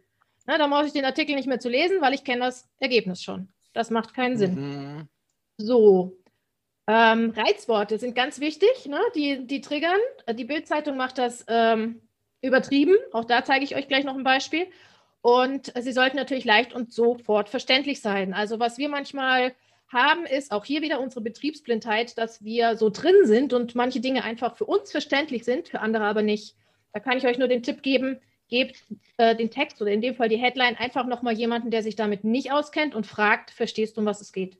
Das ist immer das Beste. Also mir hat man im, im, in meiner Ausbildung im Volontariat immer gesagt, schreib eigentlich so, dass es ein Kind verstehen kann. Differenziere ich inzwischen ein bisschen, ne? aber es muss einfach wirklich eigentlich für jeden verständlich sein. Mhm. Spannung erzeugen wäre noch gut und ganz, ganz wichtig ist eben, einen Nutzen zu zeigen, äh, warum will ich überhaupt weiterlesen. Kurz und prägnant, kann man, also ich mache manchmal auch längere Überschriften, da ist wieder so ein bisschen auch das Gefühl, finde ich, was soll sein. Ich zeige euch nochmal ein Bild, der ist meiner Meinung nach eigentlich sehr schön macht. Ist auch nicht von mir, ist von einer Kollegin von Anne Grüner, die hatte das in einem Vortrag mal von Audible. Ich glaube, Audible hat es leider auch so nicht mehr auf der Seite drauf, aber so, was meint ihr, was hier alles schon wieder äh, mit drin ist? Auch gern schreibt einfach mal in den Chat rein, was wird denn hier angesprochen? Also wir haben hier ne, Kopfkino an, Alltag aus. Hören Sie jeden Monat ein Hörbuch Ihrer Wahl für nur 9,95. Und ich nehme jetzt mal den CTA noch mit rein. 30 Tage kostenlos testen. Fantasie hat Sven geschrieben. Vorstellungskraft, genau. Kopfkino an, Alltag aus. Der Klaus Michael Kaiser schreibt, Emotionen, Erfahrungshorizonte werden getriggert. Genau, wir haben Reizworte. Ja. Emotionen, to Action, Preis, Kostenlos Marketing, kostenlos Marketing, genau, gibt eine Seite. Der Thorsten, bis dann, Thorsten. Wir sprechen uns, der muss leider gehen. Um was geht es? Hörbuch. Genau, wir wissen das. Freizeit, auch das ist ein Trigger. Genau. Wunderbar. Sicherheit durch Testphase, sehr schön. Genau, das haben wir nämlich auch. Also, wir haben hier eine emotionale Ansprache, den Wunsch und ähm, sprechen einen Bedarf an und geben ein Versprechen hören Sie jeden Monat ein Hörbuch Ihrer Wahl für eine 9,95. Das heißt, ich gehe hier auch noch auf den Kunden ein, weil es seine Wahl ist. Ich gebe ihm keins vor, sondern er hat noch die Wahl. Das ist sein Vorteil. Und das hier ist genau die Sicherheit. Keine Sorge, probieren Sie es einfach mal. Das ist Vertrauensaspekt. Ähm, ich weiß, dass wir ganz oft nur dieses hier als, als äh, Überschrift sehen, finde aber, das gehört schon zusammen. Also ich weiß nicht, ähm, ich würde viel, viel mehr noch mit Unterüberschriften oder auch mit Überschriften, also mit ja, Überschriften. Dachzeilen, genau. Genau, mit Dachzeilen, wie wir es aus dem Print kennen, oder eben auch mit einer Unterüberschrift arbeiten, weil, ähm, also aus dem, aus dem Printbereich, ich komme ja aus dem Tageszeitungsjournalismus und da haben wir immer gesagt, erster Blick geht zum Bild, zweiter Blick in die Überschrift und dann erst in den, ein, äh, in den Einstieg. In dem Fall gehört hier noch das dazu. Das heißt, ähm, Bild zum Beispiel und diese Headline sollten auch echt zusammenspielen. Und auch das finde ich hier wunderbar gelöst. Das ist sehr mhm. sympathisch. So viel zu dem, ähm, Sven, wenn du sagst, denkst du dann als Texter mit? Also ich finde, das ist wichtig. Ne? Also, okay. Genau. Ich gebe euch mal fünf Fehler, die man, Mann, die ihr beim Schreiben wirklich ähm, vermeiden solltet. Also, wir haben einfach nur eine Kategorie. Machen wir gerne alle einfach mal nur Online-Marketing oder Weisheitszahn oder ich weiß nicht was. Und dann was sehr belangloses. Hier, über das Überschriften schreiben. Ja, toll, ich weiß aber nicht, um was es geht. Das ist so, als würdest du einen Karton hinstellen, einen schwarzen, irgendwo zum Einkaufen und Brot draufschreiben. Würdest du den kaufen? Mhm. Nicht wirklich, oder? Du weißt ja gar nicht, was drin ist. Ich meine, genau. drin sein. So, das zweite ist, ähm, das hatte ich schon gesagt, äh, verratet nicht zu viel. Zeit zu blocken ist die beste Zeitmanagement-Methode für Selbstständige. Ist natürlich ein bisschen blöd, ähm, weil ich dann schon alles weiß. Besser ist da einfach zu schreiben. Also man könnte zum Beispiel die beste Zeitmanagement-Methode für Selbstständige nehmen. Das wäre eher so die Richtung. Dann Rätsel machen manche gerne. Für mich ist es wieder dieses, hm, warum soll ich das denn jetzt lesen? Ne? Was haben X, Y, Z gemeinsam? Auch da weiß ich zum Beispiel, ich würde nicht weitermachen, mir wäre es zu wenig. Jetzt haben wir das Clickbait. Bitte, bitte, ja. bitte. Clickbait wirklich streichen, streichen, streichen. Das ist das Seltsamste, das du je gesehen hast.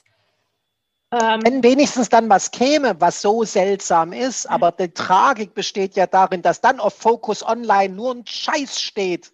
Genau, oder wir haben hier, ähm, habe ich das? Äh, ich habe es weiter unten, glaube ich, genau, bei den Reizwörtern. Ähm, Gerade Bild macht das ja sehr, sehr gerne, ne? Oder ich, ich, ich, es gibt noch so zwei, drei andere, die das immer machen. Und der, der Effekt ist der, wenn du es einmal gemacht hast und dann immer wieder wiederholst, dass dann deine Leser irgendwann gar nichts mehr lesen. Ne? Die haben dann das Vertrauen in dich einfach verloren. Das ist schade. Und das fünfte ist, hat, hat deine Überschrift die und Hürde geschafft. Also, wenn ich jetzt lese, fünf Gründe, warum du keine Kohlehydrate mehr essen solltest, frage ich mich ja, warum? Ne? Na und? Ist doch mir egal. Wenn ich aber schreibe, fünf Gründe, warum du äh, warum Kohlehydrate dick machen oder dein Gehirn langsam oder ich weiß jetzt nicht, was kommt, aber so ein bisschen neugierig machst, dann, ähm, ne, also dieses Na und ist doch mir wurscht, interessiert mich nicht, das muss du über, überwinden. Genau. Gibt so ein paar Tipps. Ähm, ich habe mal drei rausgesucht für Überschriften, ähm, die recht einfach sind und die man auch ganz gut anwenden kann, ist einfach, versucht, einen Subjekt-Prädikat-Objektsatz zu bilden. Das ist für euch einfach, das ist für den Leser einfach, Mann beißt Hund. Wirklich so zu überlegen. Also du kannst es dann noch ein bisschen aufbauen, aber versuch dieses Schema eigentlich ganz gut einzuhalten. Dann sehr, sehr gerne starke Verben versch äh, verschwenden, wollte ich schon sagen. Nee, verwenden. verwenden. Statt äh, neue Gene entdeckt, ist lieber Forscher bejubeln, neue Genentdeckung. Also dann hast du diese Freude, die Euphorie da schon mit drin, hast also schon wieder eine Emotion mit dabei. Genau. Reizwörter hatten wir schon angesprochen. Ähm, die Bildzeitung ist da extrem gut, also le leider ins, ins Negative, obwohl, also ich habe bei der Bildzeitung eine ähm, Weiterbildung gemacht während meines Volontariats, drei Tage nur Überschriften texten. Das war echt anstrengend. Also wenn die was können, ist es Überschriften und ihr könnt glauben, dass jede Überschrift bei Bild genau so gewählt ist, wie sie sein soll.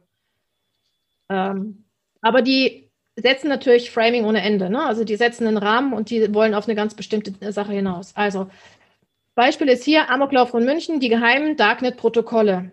Reizworte sind hier natürlich der Amoklauf und die geheimen Darknet-Protokolle. Ne? Das macht es natürlich schon mal spannend.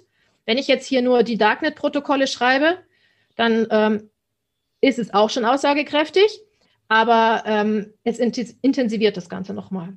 So, Bildmacht zum Beispiel, das ist echt aktuell, es ist ein paar Wochen her, Senioren misshandelt, was hinter den Mauern des Horrorheims passierte. Ja. Oder Autobahnmord in Dänemark. Hier traf der Killerstein die deutsche Urlauberin. Also, ne, da muss man wirklich, ähm, wirklich Acht geben, ähm, dass man dieses Reizwort nicht auf die Spitze treibt. Ähm, das ist einfach kontraproduktiv. Also, nochmal zusammengefasst, wenn du deine Überschrift prüfst, schau einfach mal, ob sie eine emotionale Ansprache hat ob sie ein Versprechen oder einen Bedarf weckt, ob, ob du Vorteile anbietest, ähm, ob du Trigger und Reizworte verwendest. Und ähm, ist sie klar und eindeutig formuliert, macht sie neugierig, ist sie auch ohne Layout verständlich zum Beispiel. Und ganz, ganz wichtig ist einfach, wenn du sie selber liest, was hast denn du für ein Gefühl dabei? Also das ist dieses Bauchgefühl dabei, zu sagen, ja, das gefällt mir gerade oder hm, irgendwas stört mich da, hört da ruhig ein bisschen aufs, aufs Bauchgefühl. Und also das sind jetzt so ganz, ganz kurze Dinger. Ich äh, bin mhm. gerade dabei. Ja, alles super, alles super. Also das ist zum Beispiel ein Tipp. Ich weiß nicht, wie das die anderen machen. Einen Text, den man geschrieben hat, also die Headlines, die Zwischenüberschrift, den ganzen Text, sich selbst oder jemand anderem laut vorzulesen. Ja, das hilft wahnsinnig.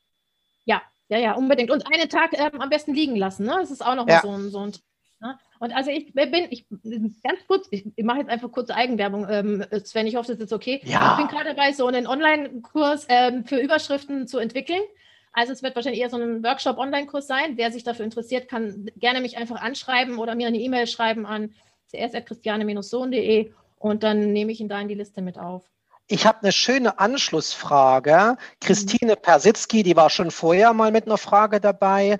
Ein Teil davon haben wir sogar schon beantwortet, also bei der Gelegenheit Tipps für Title und Description. Also ich glaube, dass das, was wir in der Headline schreiben, in Page-Title-Form unbedingt äh, im Seitentitel stehen muss. Es ist praktisch über die Suchmaschine betrachtet der erste Kontaktpunkt mit dem Content. Das, was da steht, wird über die Headline bestätigt. Wenn wir also in der Headline klar ausformulieren, was ähm, äh, der Inhalt des Textes ist, dann ist der Page-Title so eine Art Surrogat der Headline gewissermaßen und die Keyword-Kombination immer schön nach vorne.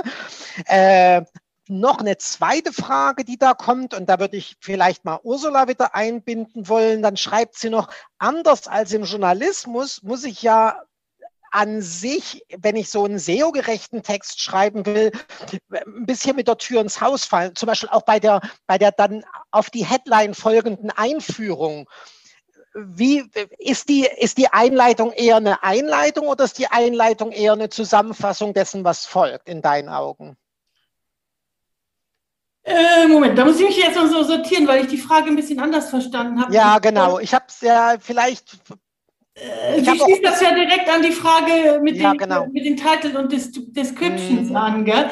Und äh, natürlich ist die Einleitung eine Einleitung, die den Leser dazu verführen soll, möglichst weiterzulesen. Da mhm. würde ich jetzt auch nicht unbedingt irgendwelche Keywords reinschmeißen. Mhm. Das ist ja gar nicht nötig wenn man die jetzt zum Beispiel schon, wenn man das Hauptkeyword schon in der, in der H1 drin stehen hat. Mhm. Ähm, auf die Frage hier bezogen, äh, ja, das hatten wir ja eigentlich auch schon, äh, mit der Nennung des Keywords gleich genau. ins Auffallen.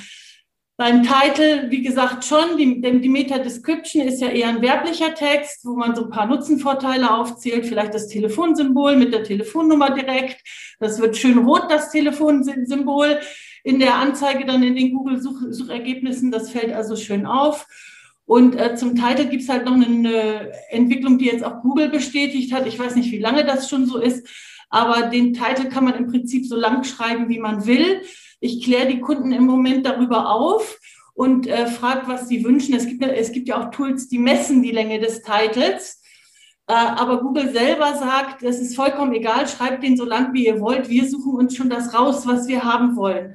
Und deshalb schreibe ich meistens Titel mit zwei, drei kleinen, kurzen Sätzen, so dass ich Google wirklich entsprechend passend zur Suchanfrage da was raussuchen kann. Mhm. Und da ist halt das äh, Fokus-Keyword mal ganz vorne, mal ein bisschen weiter hinten, mhm. weil vielleicht das Nebenkeyword dann vorne ist. Also das kann man dann ja unterschiedlich komponieren. Und Google sucht sich halt raus, was es haben will hängt kleine Frage dran, die ich an Eike stellen würde.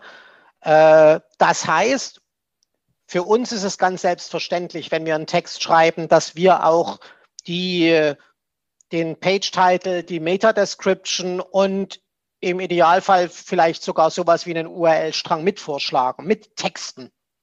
Das kann durchaus sein, ja. Also es, es gibt sowohl äh, solche als auch solche Kooperationen bei mir. Mhm. Ähm, es gibt durchaus Texte für Kundinnen und Kunden, wo die sagen, ja, das möchten wir selber machen. Und dann sage ich, klar, alles gut, dann liefere ich das nicht mit. Äh, dafür wollen die dann vielleicht andere Sachen mitgeliefert haben, die sonst nicht üblich sind. Ähm, aber dann, ja, das Ideal ist natürlich, dass man sich um alles aus einer Hand sozusagen kümmert und dass man sowohl mhm. den Text schreibt mit einer guten Headline, mit einem guten Einstieg, aber eben auch äh, mit allem, was man für die Suchmaschine braucht, sprich Title und Description. Ähm, und ich sage mal so, es ist jetzt auch nicht der allergrößte Mehraufwand, äh, schon gar nicht, wenn man es nach dem Text macht, weil in der Regel ja. kommt man recht schnell auf irgendwas, was man dann noch in, den, in die Description reinschreibt und in den Titel reinschreibt und mhm. dann noch die SEO-Regeln beachten und fein ist die Sache. Also ja. Äh, ja. Gut. Stefan Panzer aus dem schönen Ludwigsburg hat uns per E-Mail eine Frage gestellt. Die kam, glaube ich, nachdem ich euch die Fragenliste gestellt habe. Ich bin mir nicht mehr sicher. Wie oft sollte man mit Anglizismen oder mit Modebegriffen, wenn es dann auch noch aus einer anderen Sprache, so ein englische Trend-Keyword, äh, Trend -Word, Trending Words oder sowas oder Abkürzungen so Modebegriffen arbeiten. Macht das ein Text gut? Macht das ein Text schlecht? Ist das vollkommen egal? Geht ihr damit sparsam um, weil man davon ausgehen muss, dass vielleicht viele gar nicht wissen, was das zu bedeuten hat? Erklärt man es, damit es die Leute verstehen? Wie hält man es, Christiane? Wie hält man es? Also ich mache mal Abkürzungen, da bin ich am sichersten. Mhm. Ähm, Abkürzungen immer das erste Mal ausschreiben und dann von mir aus einmal in Klammern setzen. Mhm. Aber nicht, nicht davon aus, dann weiß, dann kann man es anschließend ruhig verwenden. Ne? So ist das, also so ist es jetzt im, im äh, Journalismus und so finde ich es fürs Online-Marketing eigentlich auch am besten. Was wir natürlich machen können im Online-Marketing ist diesen Mouse-Overflow oder sonst was, wenn du es halt ne, weiter unten nur noch Abkürzungen nimmst, dass es einfach klar ist. Also ich würde mhm. ähm, ich würde ehrlich gesagt auf Abkürzungen weitgehend verzichten. Okay. Ähm, zu den Modebegriffen und Millennials, Generation Z. Ja, so, so, so, so Sachen sind ja damit höchstwahrscheinlich dann schon ja, auch wir, gemeint, ja. Wir hatten das heute nämlich auch schon. Also ich habe ja. witzigerweise da heute auch schon drüber gesprochen, weil ne, wir so gesagt haben, naja, okay, er richtet sich jetzt, ich sag mal, ne, an Fintech, also an, an Startups und an die jüngeren Unternehmen. Ich bin ja jetzt schon etwas älter und die etwas äh, höhere Generation und äh, sagte so, ja, ne, aber gut, also ein paar Anglizismen okay, aber wenn es mir jetzt zu viel wird und die Jüngeren, für die ist das einfach gängig. Deswegen, ich würde da wirklich extrem nach der Zielgruppe entscheiden. Und dann okay.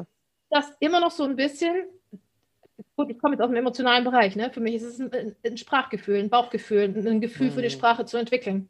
Und dann mhm. zu sagen, okay, das ist zu viel des Guten oder das ist zu wenig. Ähm, mhm. Aber es gibt keine Formel oder keine Regel. Ja, okay. Modebegriffe ja, ist ein bisschen da ja auch, äh, mehr oder weniger passt das schon auch dann damit rein. Ursula, was meinst du? Äh, also überhaupt die Frage, wenn dann praktisch von uns für eine Zielgruppe ein Text erwartet wird, wo wir dann, also wo wir überhaupt gar, kann man Texte schreiben, wenn man so, sich so weit weg von der Zielgruppe fühlt, nicht mal, vom, nicht mal unbedingt nur vom Alter her, sondern vielleicht auch was, weil einem das Thema so gar nicht interessiert. Ja, kann man es trotzdem schreiben? Kann man sich da trotzdem reinfinden durch eine Recherche oder was auch immer und dann im Zweifelsfall auch die ganzen Nerd-Begriffe aus der Welt benutzen? Oder muss, sagt man dann auch irgendwann, nee, da kann ich nicht helfen? Also an die Zielgruppe, die Zielgruppe ist mir völlig egal. Da, egal wie alt die sind, wie jung die sind, worauf mhm. die stehen. Ähm, da entwickle ich im Laufe des Schreibens und des Beschäftigens mit dem Thema, entwickle ich dafür ein Gefühl, äh, wie ist deren Sprache, was wollen die hören. Ähm, ich benutze aber kaum irgendwelche modischen Buzzwords oder sowas, weil mhm. sowas oft halt auch abgegriffen ist. Jeder möchte, egal wie alt, wie jung, wie gebildet, möchte einen leicht verständlichen Text sehen. Und äh, gerade im Internet, vielleicht sogar noch am Smartphone, ist es wahnsinnig schwierig, Texte zu lesen und zu verstehen auch noch. Und deshalb vermeide ich Abkürzungen generell. Ich schreibe jedes zum Beispiel aus auch äh, längere Bezeichnung von Instituten oder so. Manchmal setze ich einfach nur einmal die Abkürzung in Klammern, damit die Abkürzung als Keyword da ist oder wenn mhm. diese Abkürzung geläufiger ist. Aber man weiß nie, wo steigt der Leser oder die Leserin in den Text ein online. Deshalb, äh, und die lesen das ja auch nicht wie ein Buch. Die lesen ja irgendwie vielleicht nur die Überschriften und, äh, und die Bullet mhm. Points. Mhm. Deshalb benutze genau. ich überhaupt keine, über, äh, keine Abkürzung und so wenig wie möglich ähm, Anglizismen, wobei ich nicht so weit gehen würde wie ja mein Sprachvorbild Wolf Schneider. Ich kann auch jedem der Texte nur empfehlen, einmal ein, ein Buch von Wolf Schneider zu lesen, Texte für, Pro, äh, Text, Texte für Profis oder Deutsch für mhm. Profis oder irgendwie so, keine Ahnung. Die mhm. heißen alle irgendwie ähnlich und überall steht das Gleiche drin. Es reicht also ein Buch und ähm, er sagt zum Beispiel, Airbag sollte Prallsack heißen. Also da steige ich dann auch aus. Okay. Deutliche Begriffe. ja. Oder, oder ich frage halt die Kunden, versteht, versteht deine Zielgruppe dieses und jenes Fachwort? Und dann benutze ich es oder, oder halt eben nicht. Man muss, glaube ich, auch nochmal unterscheiden, ob da der Text für ein Fachpublikum geschrieben wird oh, oder ob er populärwissenschaftlich an eine breite Masse ein ganz bestimmtes Thema erläutern soll. Ja, klar, weil die ein ganz anderes Vorwissen ja. haben, wer sich mit dem Thema schon und, und die fühlen sich auch verarscht, wenn man da irgendwie von ganz unten anfängt. Also da, das klärt man ja dann im Briefing ab, für welchen Zweck jetzt der Text gedacht ist und für welche Zielgruppe. Aber niemand möchte einen verschwurbelten Text lesen, wie bei Thomas Mann, der oben links anfängt und unten rechts endet und äh, verschachtelt und mm. mit Fremdwörtern und so. Das will keiner lesen, egal wie gebildet. Heike, wenn man dann für das äh, hippes äh, Fintech-Startup schreibt, wenn man dann mit den Modewörtern arbeitet, kann es ja auch sein, wenn man den dann drei Jahre nicht anfasst, den Text, dann wirkt er all. Das, ja, dass die Modewörter dann aus der, aus der, aus der Mode sind. Aus der Mode sind, richtig. genau. ähm, also, naja, ich packe jetzt auch nicht die Texte, nur weil die für ein junges Fintech sind, voll mit Modewörtern und voll ja, mit okay. Buzzwords. äh, ich habe da genauso das Zielgruppendenken wie Christian und Ursula auch ähm, und, und klärt das im, Vorwege, äh, im Vorwege ab. Was ich auch noch generell dazu sagen würde, ist, dass ich zum Beispiel jemand bin, ähm, der Texte für bestimmte Themen wirklich ablehnt.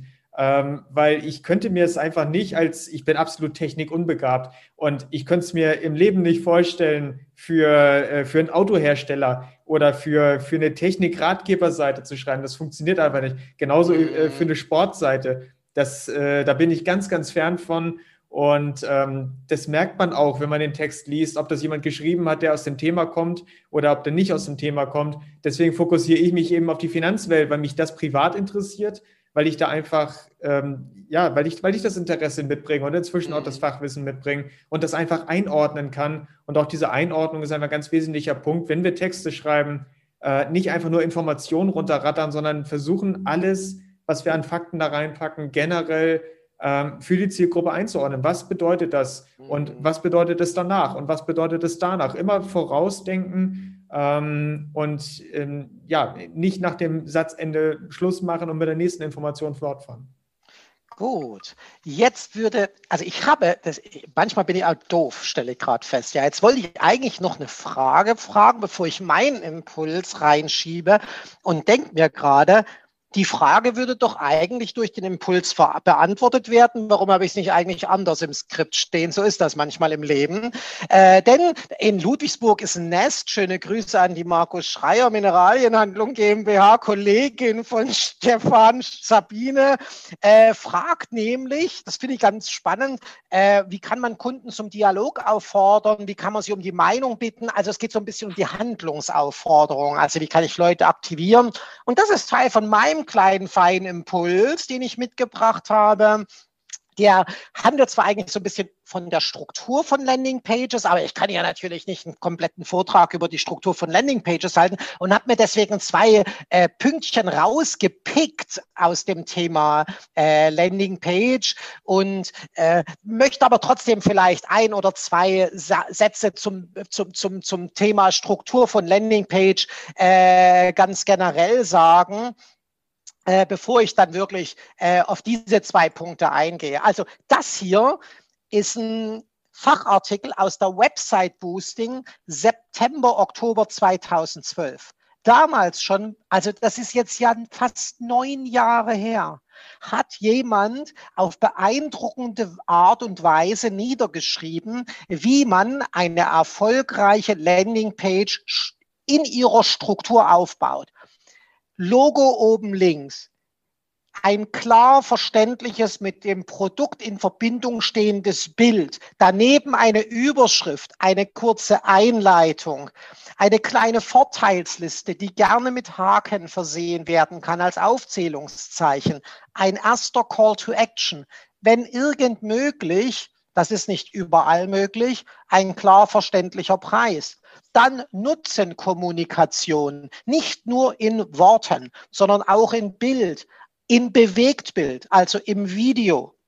Ja, spart nicht, gerade wenn ihr mit der, mit der Seite was verkaufen wollt, ein Produkt oder eine Dienstleistung, spart nicht mit Testimonials, mit der Kundenerfahrung, ja. Also Menschen, die sich positiv über das Produkt, über die Dienstleistung äußern, das kann im Zweifelsfall die blöde Logowand sein, aber viel cooler als die blöde Logowand ist eigentlich ein Mensch mit einem Namen und einem Ort und wenn es im B2B-Umfeld ist, mit der äh, Firma, für die er arbeitet und ein paar lobenden Worten über das Produkt oder über die Dienstleistung plus Trust-Elemente. Ja, also irgendetwas, was Vertrauen bei den Leuten erweckt. Also das kann sowas sein, wie das auf dem Call to Action sowas steht, wie wir es gerade eben bei Audible gesehen haben, 30 Tage kostenlos testen. Das kann aber eben auch sein, dass das TÜV zertifiziert ist, dass das in irgendeiner Form äh, sicher ist, das Produkt, dass es ähm, dass es ausgezeichnet wurde, ja, dass es irgendwelche Awards gewonnen hat oder an irgendwelchen äh, aus, äh, an irgendwelchen äh, an irgendwelchen äh, Wettbewerben teilgenommen hat, dass man äh, Teil einer Top Ten Liste hier eines Focus Awards da ist. All das kann zusätzlich dazu beitragen, so einer Landingpage mit der notwendigen Emotionalität auch aufzuladen. Nicht nur immer wieder darüber zu schreiben, wie geil man selber ist, sondern dass man andere Leute ja, zu Wort kommen lässt und dass die einem sagen, wie toll es ist, mit diesem Produkt oder mit dieser Dienstleistung etwas zu erledigen, was vorher ein Problem war. Und da sind mir zwei Dinge in meiner ganzen Auseinandersetzung mit Landingpages immer ganz besonders wichtig. Und da haben wir so ein bisschen auch die Antwort äh, äh für Sabine mit drin. Call to Actions schreiben scheint für viele Leute ein riesiges Problem zu sein. Die meisten Handlungsaufforderungen bestehen nur aus einem Wort. Senden, downloaden. Ja, das ist grausig. Man spricht nicht so mit Menschen. Ja, wenn ihr mit diesen Menschen, der eure Webseite besucht, vor Ort in diesem Raum stehen hättet, würdet ihr doch auch nicht zu dem, zu dem Menschen sagen, kaufen und dann auf die Kasse zeigen, sondern ihr würdet sagen, kauf jetzt dieses tolle Produkt. Ja, jetzt kostenlos downloaden, 30 Tage kostenlos testen. Mhm. Starte jetzt mit deiner ersten Lektion. Sprich mit einem unserer Online-Marketing-Experten. Aber Sven, dann werden die Call to Actions aber sehr lang. Ja, kann schon sein. Ja, aber dann steht da wenigstens was drauf, was eine Handlungsaufforderung ist und man blafft den Menschen nicht einfach nur mit einem Wort an. Und die Leute tun am Ende tatsächlich das, was auf der Handlungsaufforderung, die am liebsten wirklich in Buttonform auf so einer, auf so einer Landingpage ähm, äh, zu finden ist, ähm, dann tun sie auch tatsächlich das, was da drauf steht. Also jetzt buchen, ja, jetzt äh, Anfrage senden, ja, also wie ich das hasse. Ja, also das ist wirklich eine Seuche, der ich gern den Gar ausmachen würde, wenn es dagegen Spritzen gäbe. Ich wäre mhm. sofort dabei. Ja, also äh, wenn ich was buche, dann doch einen Traumurlaub. Wie wäre es denn damit? Ja, jetzt Traumurlaub buchen. Wenn ich eine Anfrage sende, dann, nein, nein, ich will keine Anfrage senden. Ich will eigentlich die Hilfe von einem Experten. Jetzt Hilfe bei einem Experten anfragen. Ja, sowas kann, sowas sollte ehrlich gesagt auf einem Call to Action stehen. Und dann wird diese Handlungsaufforderung auch genau das erreichen, was wir uns davon versprechen. Ja, die Leute werden darauf so reagieren, wie wir uns das vorgestellt haben. Und ein anderer wichtiger Punkt, der auf Landingpages, der in wahnsinnig vielen Texten falsch gemacht wird, ist, ein Feature ist kein Vorteil. Ja, du hast wahnsinnig oft das Problem, dass die Leute nur das Produkt in seinen einzelnen äh, in seinen einzelnen äh, äh, jetzt fällt mir wieder Wortfindungsstörung, kleinen Moment, äh, dass, dass einfach nur das Produkt mit seinen einzelnen Features, jetzt muss ich das englische Wort benutzen, weil man das deutsche gerade nicht einfach beschreibt, aber es wird gar nicht klar gemacht, was das einzelne Feature für einen Nutzen für den, für den Menschen, der das Produkt kaufen soll, mit sich bringt. Ja, wenn ich immer sehe, Warum verkaufen sich diese blöden digitalen Autoradios nicht? Erstens, weil immer weniger Leute Autos kaufen wollen, das ist aber eine andere Baustelle, sondern weil die Leute überhaupt nicht begreifen, was, warum ich, warum digitaler Radioempfang so geil ist. Weil überall nur da steht, super Autoradio, digitaler Radioempfang. Aber das ist nur ein Feature. Das ist kein Vorteil. Warum steht da nicht glockenklarer Sound immer und überall? Denn das ist der Vorteil. Ja, und das Feature, das es möglich macht, ist der digitale Radioempfang. Ja, anderes Beispiel. Ja. Der Dozent hat 20 Jahre Erfahrung. Sehr schön. Ist aber am Ende nur ein Feature. Ja, was hat denn der Nutzende ja, davon, wenn er sich einem Dozenten, einem Seminarleiter, einem Workshopleiter anvertraut, der schon so viel Erfahrung mitbringt. Er kriegt im Idealfall sofort umsetzbares Wissen. Das ist der Nutzen, der daraus erwächst. Und dann kann man das mit dem Feature begründen. Ja, dank erfahrener Dozenten mit 16 Jahren Erfahrung oder was auch immer sonst. Letztes Beispiel, um das nochmal klar zu machen. Ich kann es nicht oft genug sagen. Ein Feature ist kein Vorteil. Ja, patentierte Poliertechnik. Habe ich letztens wieder gesehen. Wir wollten Die, wir wollten die, äh, den, äh, ein Freund von mir, der wollte seinen Parkettboden polieren und dann hat man so nach so Poliermaschinen gesucht. Ja? Und dann wirbt einer mit patentierter Poliertechnik, als würde das irgendeinem Nutzer irgendwie weiterhelfen. Ja klar, es ist toll, wenn der sich seine Poliertechnik hat patentieren lassen, aber was habe ich denn davon? Die Antwort darauf wäre, der Boden glänzt schon nach der ersten Anwendung. Ich muss mit der Poliermaschine nicht den ganzen Tag über diesen blöden äh, äh, Parkettboden drüber rennen, sondern ich bin nach einer Stunde durch, weil schon nach der ersten Anwendung glänzt dein Boden wie neu. Und dann kannst du drunter schreiben, dank patentierter Poliertechnik. Ja, dann begründet das Feature den Vorteil. Ja, ich könnte stundenlang über äh, besser gemachte Landingpages sprechen. Aber das sind zwei Punkte, die mir ganz besonders wichtig waren und die auch mit dem Texten so arg in Verbindung stehen. Also Call to Actions schreiben und wirklich den Vorteil aus einem Produkt herauslösen, ausformulieren und mit dem dazugehörigen Feature begründen. Das sind aus meiner Sicht zwei wichtige Dinge, die ich als Impuls in die Runde mitgeben wollte. Und auf die Art und Weise hoffe ich, liebe Sabine, habe ich auch so ein bisschen äh, die doch sehr komplexe Frage, wie kann man Kunden zum Dialog auffordern, wie kriegt man aus Kundenmeinung heraus, über den Call to Action beantwortet. Wie seht ihr das? Habe ich den Punkt getroffen? Christiane. Mit dem, äh, Christian hat ihr Mikrofon gerade aus. Ah, okay. Entschuldigung, ich will dich nicht stören, wenn du redest. Nee, nee, nee alles gut. Ich, ich, ich kann nur nicken und dir zustimmen, genau. Also, ne, immer schön. Ähm. Aber warum ist das so schwer? Warum lese ich viel zu oft Features statt wirklicher Vorteile? Ist das die ja. Betriebsblindheit oder? Es ist die Betriebsblindheit und es ist dieses ähm, nicht die, in die Kundensicht gehen. Ich mhm. glaube, es sind noch immer zu viele, die halt äh, Produkte beschreiben aus ihrer Unternehmenssicht, aber nicht ähm, eben zu gucken, was habe ich denn als Kunde davon oder was will ich denn eigentlich für ein Problem gelöst bekommen? Mhm. Äh, warum schreibe ich denn, äh, warum suche ich denn überhaupt danach? Ne? Das ist ja nicht, weil ich jetzt, weiß ich nicht, was hattest du gerade für ein Beispiel genannt? Äh, ja, also die Dozenten, also gerne der Radio, das Radio, das regt mich schon seit Jahren auf, ja. Oder eben die Polier, also gerade so Poliermal, also alles, was auch so Technik. Ich glaube, also in der Technik sehe ich das sehr, sehr, sehr, sehr oft. Ja, Leute ja, grade, beten praktisch nur diese Vorteile, also beten praktisch als Vorteile von irgendeinem Technik-Gadget im Prinzip nur irgendwelche Regler, die an dem Ding sind, runter. Genau. Und aber wenn wir es jetzt mal, also ich gehe jetzt mal von einer Poliermaschine weg, wir nehmen mhm. mal einen Fernseher. Wenn ich, ja. wenn ich werde bei einem Fernseher in einem Laden, dann kommt doch keiner ähm, und erzählt dir, weiß ich nicht, die äh, Ralfarben, ich habe da keine Ahnung, was es jetzt an technischen Möglichkeiten gibt, aber sondern er erzählt dir doch hier, ne, groß, äh, machst dir bequem mit deiner Freundin, gemütlich, hol dir Popcorn. Ich habe keine Ahnung. Auf jeden Fall geht es ja eher um die Emotionen und das, was dahinter steht. Und ich glaube, da ist nochmal eine ganz, ganz große Dis Diskrepanz zwischen eben ähm, Marketing und Online-Marketing. Hm. Ähm, also gerade im Online-Marketing, finde ich, sind wir eben genau diese, diese, diese Beschreibungen. Ähm, ich weiß nicht, kennst du mein Steak-Beispiel, was ich immer so gerne bringe? Nee. Nee? Dann sag's mal. Oh, nee, muss, warte, muss ich vorlesen. Dann such mal raus. Ursula, ja. was sagst du, woran liegt's? Warum sehen wir so viele Features und so wenig Vorteile?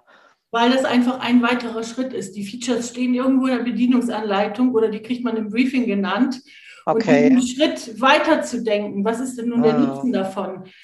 Das ist einfach zu viel für viele. Okay, okay. Äh, äh, ist es bei, bei Dienstleistungen leichter oder schwerer, Eike? Also bei, bei der Technik haben wir doch zumindestens ja, wir beten halt einfach die, die, die Regler runter im Prinzip. Aber, die, die, aber bei der Dienstleistung hat es ja nicht mal die Regler. Um ehrlich zu sein, die Regel ist immer die gleiche, immer und überall, sowohl bei Dienstleistungen als auch bei Produkten. Und ähm, vielleicht ist sie bei Dienstleistungen nur etwas schwerer nochmal, ähm, oder es ist zumindest anders. Ich will sie gar nicht schwerer nennen, aber es ist anders, ähm, weil das merke ich gerade, wenn ich äh, Texte für mich selber schreibe zum Beispiel, da muss ich ja auch genau diese, diese Online-Marketing-Ansätze irgendwie verwenden. äh, und umsetzen. Ich kenne das, ich habe das verinnerlicht, ich mache das für meine Kunden jeden Tag. Aber wenn mhm. ich es für mich selber mache, ist es verdammt schwierig. Mhm. Ähm, und braucht wahnsinnig viel Zeit. Und am Ende habe ich ein Ergebnis, wo ich vorsitze und mir denke, ey, das kannst du doch besser. Was ist denn los hier? ja, ähm, in, in den Dienstleistungen habe ich eben oft das Gefühl, bevor sie halt gar nicht hinschreiben, schreiben sie mal zuverlässiger Service hin.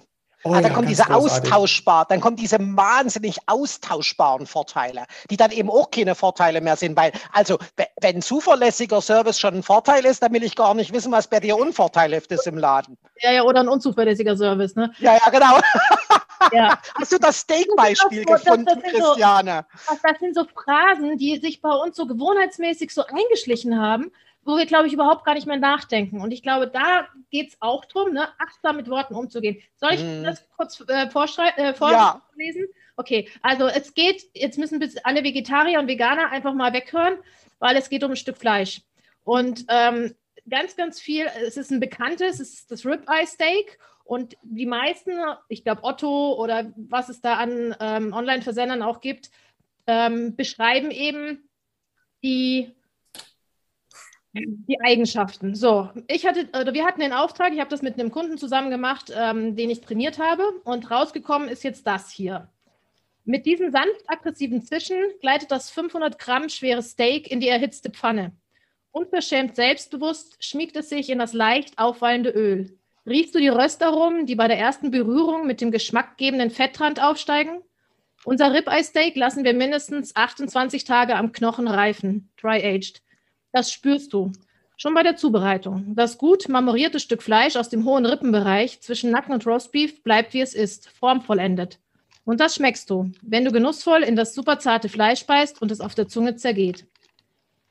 Ähm, wir haben dann noch weitergemacht mit ne, kein mhm. Antibiotika, keine Hormone. Was ich ähm, hier sagen, zeigen will, ist einfach, du kannst auch Produktbeschreibungen, ähm, ähm, Produktaspekte ja in solche Sachen umformulieren. Das heißt, es geht nicht darum, dass es ähm, jetzt, ne, wir haben hier zum Beispiel, es bleibt eben formvollendet in der Pfanne, weil so wenig Wasser drin ist, weil es so lange gereift ist. Mhm. Da weiterzudenken, dieses eben in, dem, in der Kundensicht zu denken, was mache ich denn mit dem Stück Fleisch in dem Fall?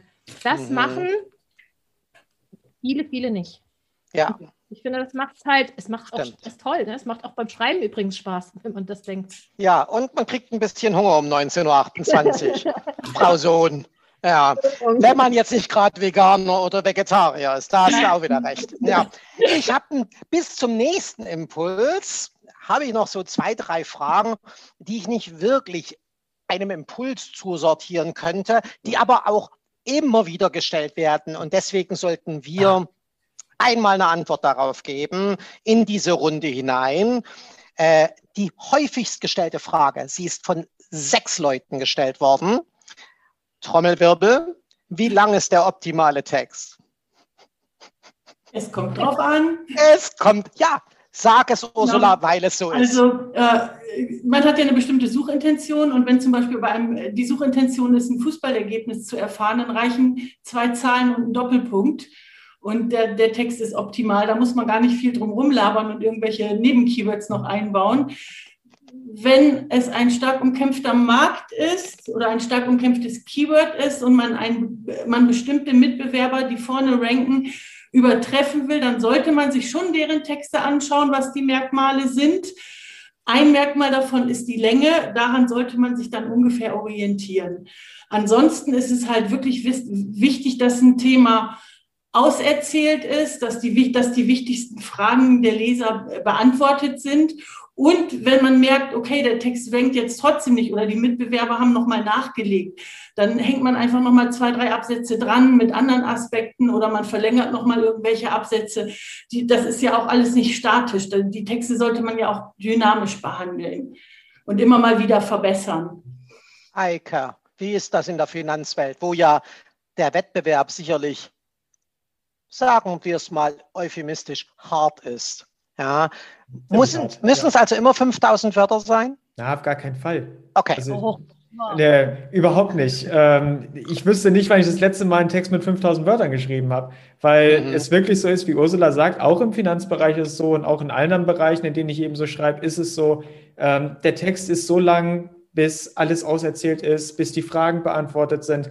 Ähm, ich kann mich auch an den äh, vorne platzierten Seiten orientieren, natürlich, aber es, ich finde, SEO besteht nicht darin, dass wir uns gegenseitig überbieten und einer hat 100 Wörter mehr als der andere. Ich glaube, das ist auch mittlerweile ähm, ja, äh, zur Genüge ausdiskutiert, dass genau das eben nicht relevant sind und dass es keine Mindestlängen, keine Höchstlängen gibt, ähm, sondern wir einfach einen guten Text schreiben müssen. Und es ist Trial and Error, finde ich. Ähm, ich kann auch erstmal mit 800 Wörtern anfangen. Vielleicht habe ich damit bereits Glück, ähm, wenn es auserzählt ist, in dem Fall, wenn ich alle relevanten Punkte abgehakt habe, dass auch das schon rankt. So, das ist einfach ein, ein Testcase. Christiane.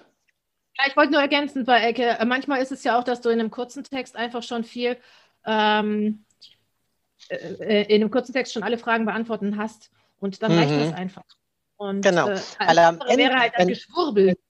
Genau, weil wenn du am Ende, also gerade wenn du erst schreibst und dann zum Beispiel sowas wie Termlabs drüber laufen lässt, und wenn dir das Termlabs einfach mit den 500 Wörtern, die du geschrieben hast, sagt, da ist jeder Aspekt bedacht, der üblicherweise in einem Text zu diesem Thema vorkommen sollte, dann musst du nicht 300 weitere Wörter dahin schreiben. Ja, aber wenn du 500 Wörter geschrieben hast und in Termlabs steht da ständig nur missing, missing, missing, missing, missing, missing, missing, ja, bei allen Wörtern, die als, die, die uns Aspekt, die uns auf Aspekte hinweisen, die eigentlich da reingehören, ja, dann, dann habe ich höchstwahrscheinlich ein Thema erwischt, wo alle im Netz halt um das Thema vollumfänglich abzuarbeiten, Doktorarbeiten veröffentlichen. Und dann werde ich selbst auch nicht drum herum kommen, in ähnlicher Thementiefe zu agieren, wenn ich die Chance haben will zu ranken. Genau. Okay. Also, zusammenfassend, es kommt darauf an. Sehr mhm. schön. So, da Wolfgang Brandt, der beantwortet ganz fleißig, als hätten wir ihn mit eingestellt. Herzlichen Dank, Wolfgang. Wolfgang betreut gewissermaßen unseren Chat die ganze Zeit. Ja, der beantwortet wie ein Wilder die Fragen, die von anderen Teilnehmenden kommen. Und Wolfgang hat die Frage schon beantwortet, die äh, Kerstin gestellt hat.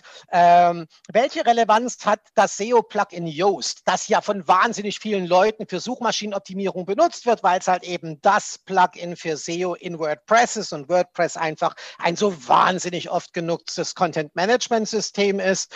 Und äh, äh, ich weiß nicht, Wolfgang, bist du da? Kannst du mal dein Mikro einschalten? Oder überrumpel ich dich jetzt total? Jetzt fühle ich mich geadelt. Jetzt fühlt er sich geadelt, weil du kannst vielleicht zwei, drei Worte zu Joost sagen, dann müssen wir es nicht sagen, weil du hast ja die ganze Zeit auch schon so ein bisschen äh, mitgeschrieben, gewissermaßen, äh, mit äh, beantwortet diese Fragen rund um Joost.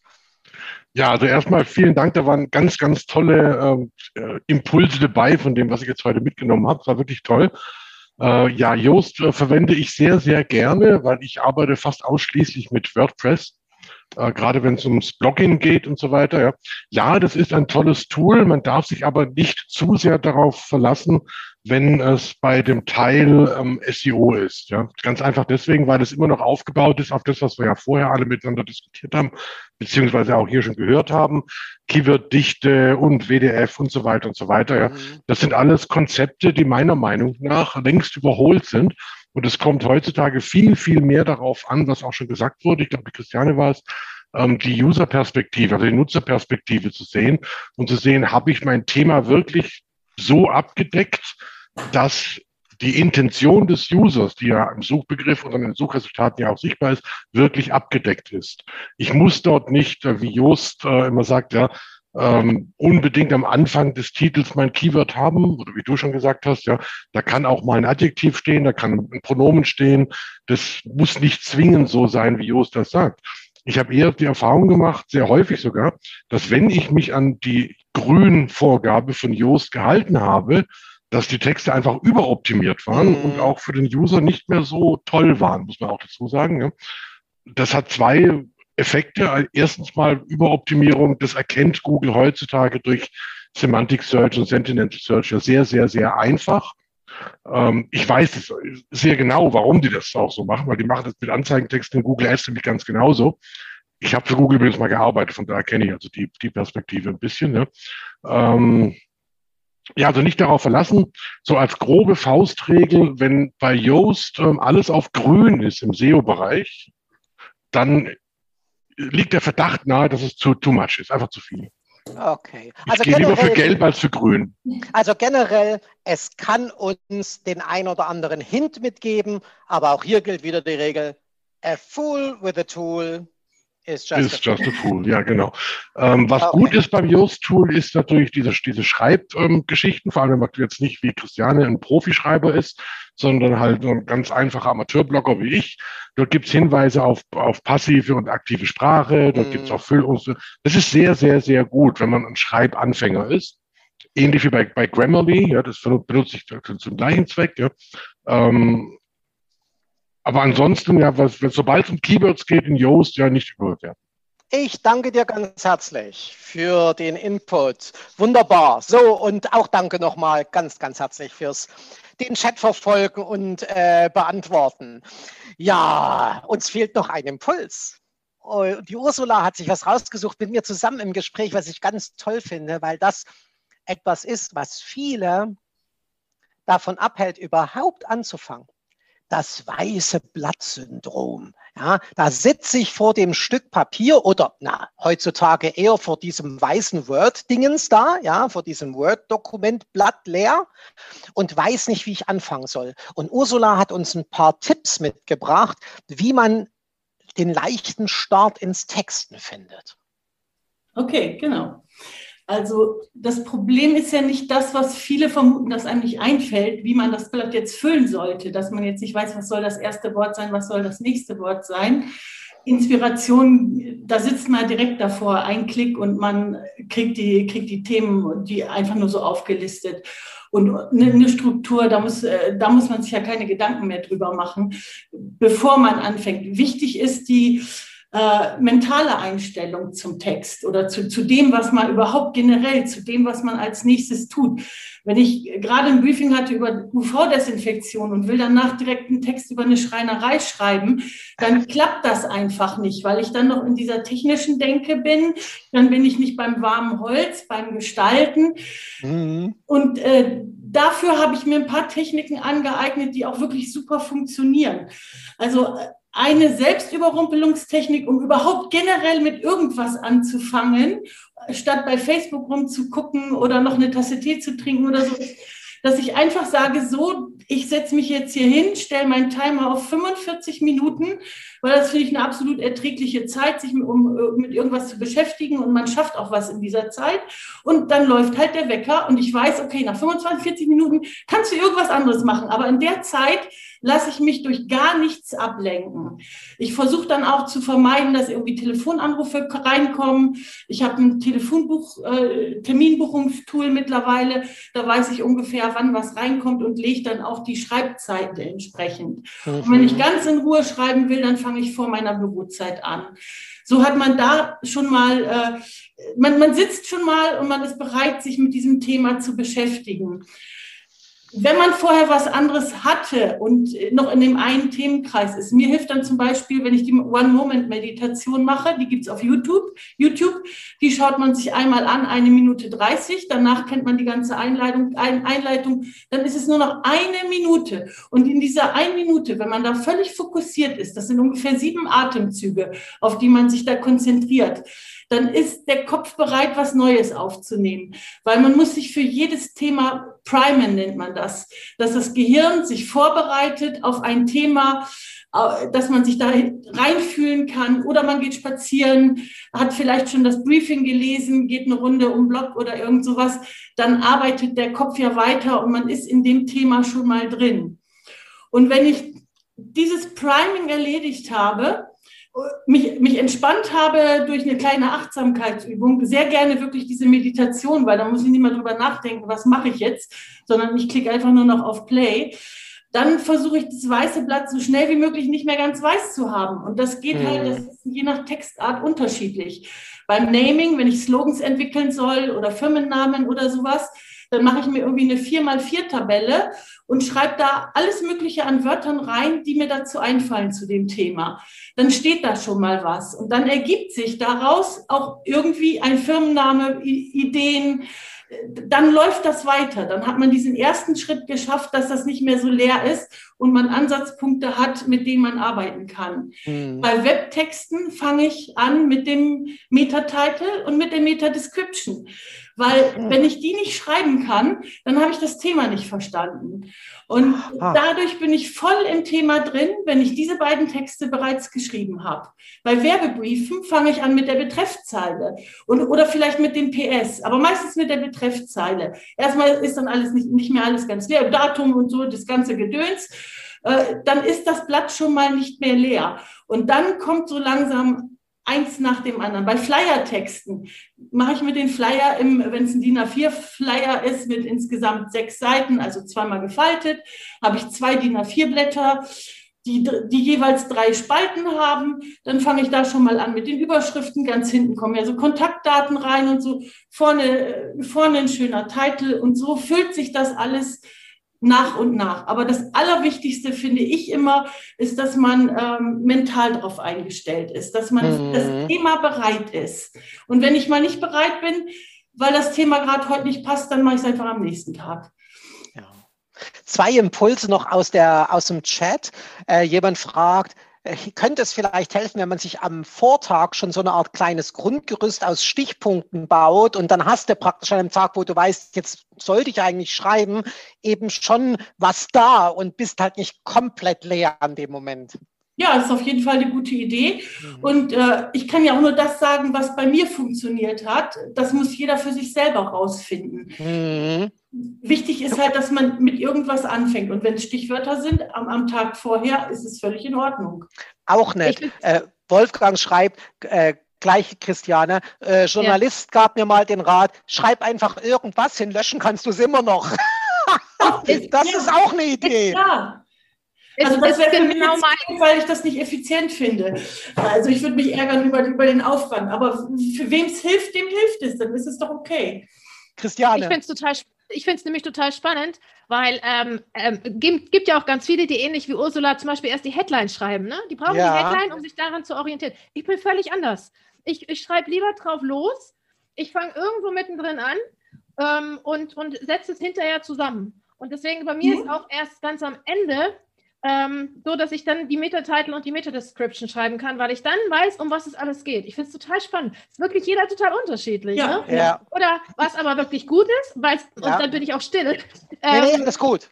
Äh, vom ähm, weil der, unser Gehirn muss einfach in dieses, in, in dieses Denken und in dieses Schreiben reinkommen. Wir haben einfach so eine, eine Gewohnheit quasi, weil wir denken, wir können nicht schreiben, ist aber nicht so. Das ist nur eine Gewohnheit. Und wenn du diesen Trigger überwindest, nämlich trotzdem einfach drauf loszuschreiben, und es ist wirklich egal, was du schreibst, setz dein, das ist eine, meine Lieblingsübung in einem meiner Workshops.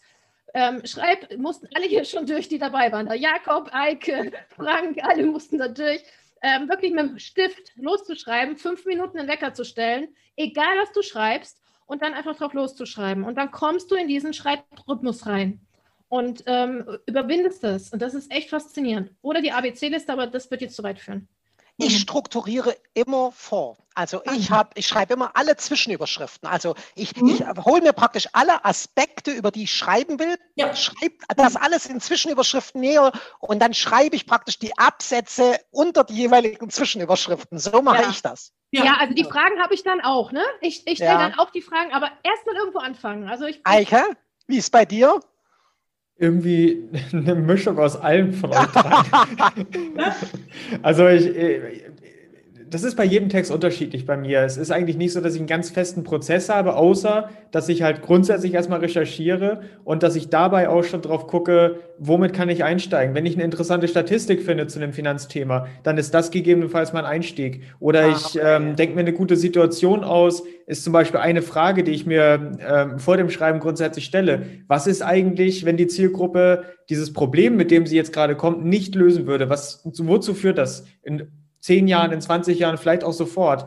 Und daraus entdenke ich mir ähm, eine, eine Situation aus und gucke dann, wie kann ich das sensorisch ähm, darlegen. Also das heißt zum Beispiel, wenn ich nicht fürs Alter vorsorge, dann sitze ich vielleicht irgendwann im Taxi mit 70 Jahren und äh, muss um 22, 45 am Bahnhofsvorplatz stehen und auf Fahrgäste warten. Ähm, was rieche ich dann, was fühle ich dann, was höre ich, was sehe ich? Äh, und das in eine Einleitung zu bringen, Also das mache ich ganz am Anfang. Dann schreibe ich den Text runter, dann gehe ich in Karlscore und optimiere die Lesbarkeit, optimiere die Termgewichtung. Dann ist der Text in der Regel im Vorentwurf fertig und wir gehen halt in die Korrekturphasen. Okay. Ursula, jetzt habe ich aber irgendwie habe ich dich unterbrochen oder äh, war Nein, ich, ich finde, das muss reichen. Gut, wunderbar. Nee, alles schick, nur nicht, dass wir. Ah, wunderbar. Das freut mich. Das war jetzt wirklich toll ich mag das. Ja, deswegen ist mir dieser Austausch so wahnsinnig wichtig, weil dass man auch mal sieht, dass jeder so seine anderen, äh, so seine ja. eigenen Wege entwickelt. Ja, und äh, wenn man das dann bei anderen Leuten hört und man sich wiedererkennt, ist das toll. Aber wenn man dann eben auch mal die ganz andere Vorgehensweise von jemandem mitkriegt und denkt, ist auch ein Ansatz. Ja, das kann helfen. Wir haben noch, es ist unfassbar, wir haben nur noch 14 Minuten und deswegen jetzt Schnellfragenrunde. Also, jetzt haben wir noch eine gewisse Menge an Fragen und würde einfach mal sagen, wir beantworten so weit Fragen, wie wir kommen, bis es dann acht ist. Und wir beginnen mit der Frage von Brigitte Wind hier aus dem schönen Berlin. Brigitte, ich grüße dich, wenn du zuhörst. Sehr interessante Frage.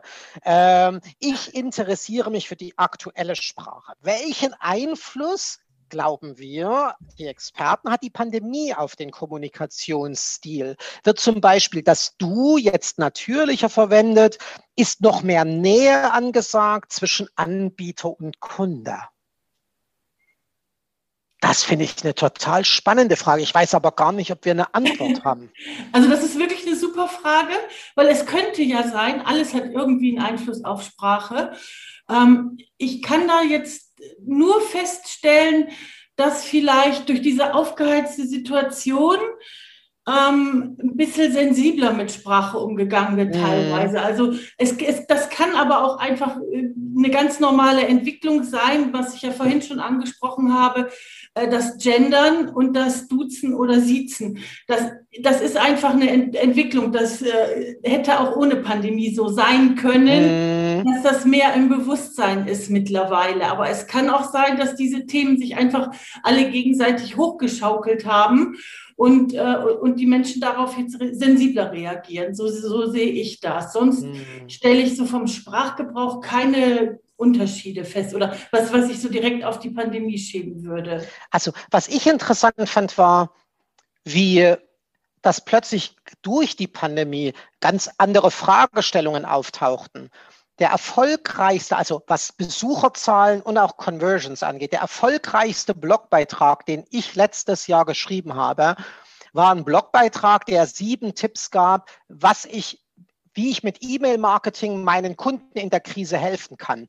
Und ein ja. Absatz darin war, äh, sollte ich, das war ja, das ging ja im März los und dann stand Ostern vor der Tür, sollte ich trotzdem Ostergrüße verschicken, obwohl die Lage doch so ernst ist. Das habe ich einfach aus dem Gefühl heraus geschrieben und es entwickelte sich, ohne dass ich das wusste, innerhalb dieser sechs Wochen die Suchanfrage Ostergrüße trotz Corona. Und wir haben in dieser Phase, wo offensichtlich viele Menschen darüber nachgedacht haben, ob es okay wäre, so etwas, wie soll ich sagen, so etwas Banales wie Ostergrüße durch die Gegend zu schicken, ob das okay wäre oder nicht, wollten die Leute sich in Google versichern und haben dann diese Suchanfrage gestellt und wir haben fast 10.000 Besucher nur auf diesem Blogbeitrag innerhalb von, innerhalb von zwei Wochen gehabt. Das, das, das habe ich nicht geplant. Das ist ganz nett, weil Leute dann tatsächlich auch Ostergruß-Mailings bei uns gebucht haben. Das war aber gar nie so gedacht. Aber das ist, da habe ich dann schon gemerkt, dass, was zumindest die Pandemie erreicht hat, dass da Dinge aufploppen, die halt vorher, also niemanden wäre auf die Idee gekommen zu fragen, sind Ostergrüße akzeptabel oder, oder, oder äh, sozial oder asozial? Aber ähm, diese Frage stellte, stellte sich plötzlich. Das ist aber mehr eine Verhaltensfrage als ja. eine Frage der Sprache. Ja, und das passt auch zu dem, was sich so rund um Weihnachten entwickelt. Wie ist das, wenn ich muslimische Kunden habe? Darf ich denen frohe ja. Weihnachten wünschen? Oder die jüdischen Feste oder solche ja. Soll ich da irgendwas machen? Also äh, das ist, das ist ein anderes Thema, finde ich. Das hat, okay. Hm. Aber es ist halt eben die Sensibilität, die vielleicht äh, im Moment mehr da ist, dass man hm die Menschen jetzt nicht noch zusätzlich belasten möchte durch irgendwie ja, ein Verhalten, das unsensibel ist. Okay, ich danke dir. Stefan hat noch eine Frage, die sich eher um Stilistische dreht. Wie gelingt die Balance zwischen flapsig jung und theoretisch belehrend?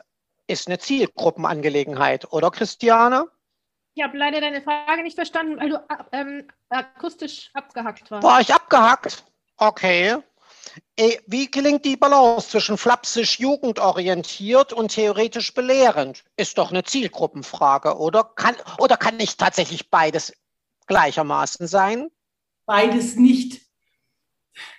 Beides nicht. Okay. Weder, weder zu flapsig noch theoretisch belehrend. Okay. Lesen. Also Okay. selbst junge Leute wollen nicht irgendwie flapsig angemacht werden, äh, vor allem schon, schon gar nicht von Älteren oder von irgendwelchen, die da irgendwelche Marketingzwecke hinter haben. Das, das durchschauen die doch so, sofort. Okay.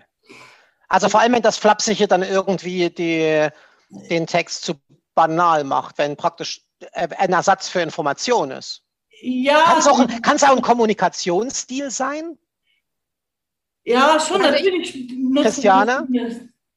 Ich finde, man muss ein bisschen unterscheiden, ob es flapsig ist oder halt locker ähm, Genau. in der Jugendsprache. Ja. Flapsig Mhm. hat was Negatives. Flapsig Okay. hat was von oben runter. Deswegen, ähm, also ähm, ich habe das jetzt, also du hast wirklich zwischen flapsig oder belehrend, ne? Weil ich Ja, deine genau, also Frage diese, diese, immer noch nicht diese ganz. Spannbreite, ja, also. Okay.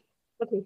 Ja, also ne, wo ist das, wo ähm, fange ich an, meinen Leser zu, zu beleidigen oder halt äh, arrogant von oben zu, zu betrachten? Das ist natürlich nichts, aber ich kann natürlich locker schreiben, aber das ist nicht flapsig. Also da bin ich voll hm, bei, bei, bei Ursula.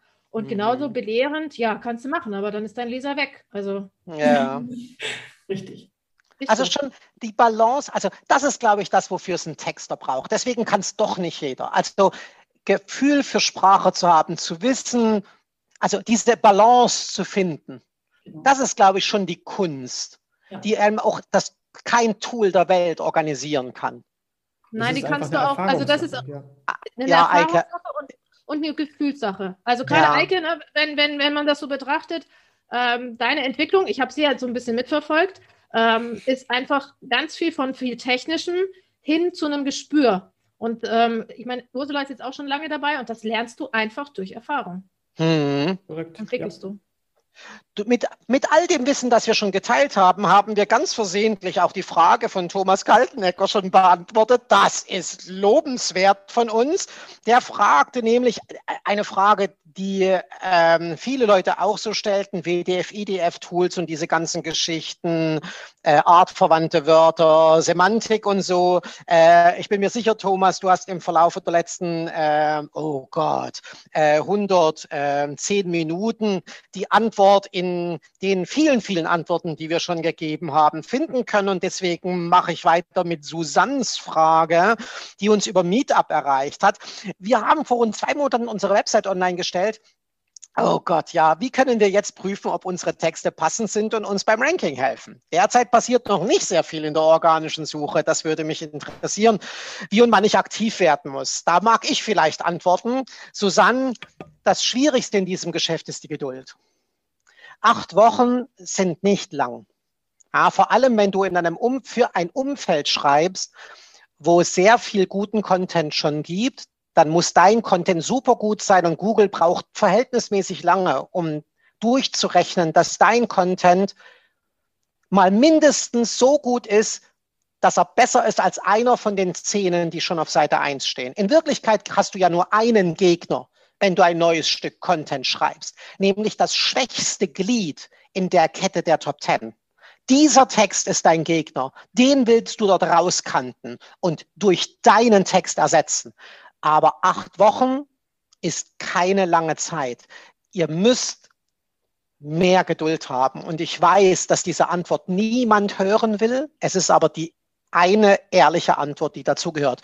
Und du kannst es prüfen, indem du wirklich beobachtest, in der Search-Konsole solltest du schon sehen, dass der Text jetzt rankt auf ganz bestimmte Keywords, aber eben noch nicht hoch genug, dass der über die Wochen hinweg klettert im Idealfall. Das solltest du auch sehen, dass es am Anfang wenige Keywords sind, auf die er rankt, dass dann dass die, die Menge der Suchanfragen, mit der der Text bedient wird, immer mehr werden. Auch das kannst du von Woche zu Woche in der Google Search Konsole im Leistungenbericht sehen. Das sind gute Zeichen dafür, dass Google zum einen, wenn die Keywords wirklich auch zum Text passen, dass Google verstanden hat, worüber ihr schreibt, dass es also den, den, den Kern des Textes erfasst hat und dann braucht die Maschine aber eine Weile und du kannst diese Weile kaum abkürzen. Eike, wie, das ist auch eine Erfahrung, die du bestimmt machst, wenn du da schreibst, das braucht einfach Zeit. Äh, ja, ich würde es grundsätzlich auch zustimmen. Das braucht sehr viel Zeit. Allerdings habe ich auch die Erfahrung gemacht, es kann verdammt schnell gehen. Ähm, es kommt wirklich darauf an. Also ich kann mich daran erinnern, dass ich ähm, damals meine eigene Website gemacht habe. Das ist auch schon Jahre her jetzt. Äh, und dann habe ich die erst nach einer Zeit wirklich mal Suchmaschinen optimiert. Und die ist relativ schnell nach oben gegangen. Das kann natürlich daran liegen, dass sie schon da war. Ähm, mhm. aber ich kann auch aus der Kundenerfahrung äh, reden. Da haben wir äh, zum Teil Texte geschrieben, die wirklich nach zwei, drei Wochen schon sehr weit oben waren. Ähm, aber das, ja, das ist halt auch im Verhältnis von der Konkurrenz, die schon vorhanden ist und der Stärke ja. dieser Texte. Wenn mein Text einfach so viel stärker ist, dass der halt sofort an allen vorbeizieht, dann habe ich gute Arbeit gemacht, ja, aber es würde ich nicht als den, ähm, als den normalen Case bezeichnen. In der Regel dauert es lang und ähm, ja, also da, man hat dann aber auch lang was davon. Also das ist das, womit man belohnt wird. Also du musst zwar genau. schon lange warten, aber ist es gut gemacht, dann hast du da schon irgend, dann hast du eine sichere Bank gebaut, auf der du auch wirklich lange sitzen kannst. Recht hast du, wenn es von der Reputation, ja? Ich muss leider ganz kurz dazwischen gehen. Ich muss, wie dir vorhin angekündigt, ja, genau.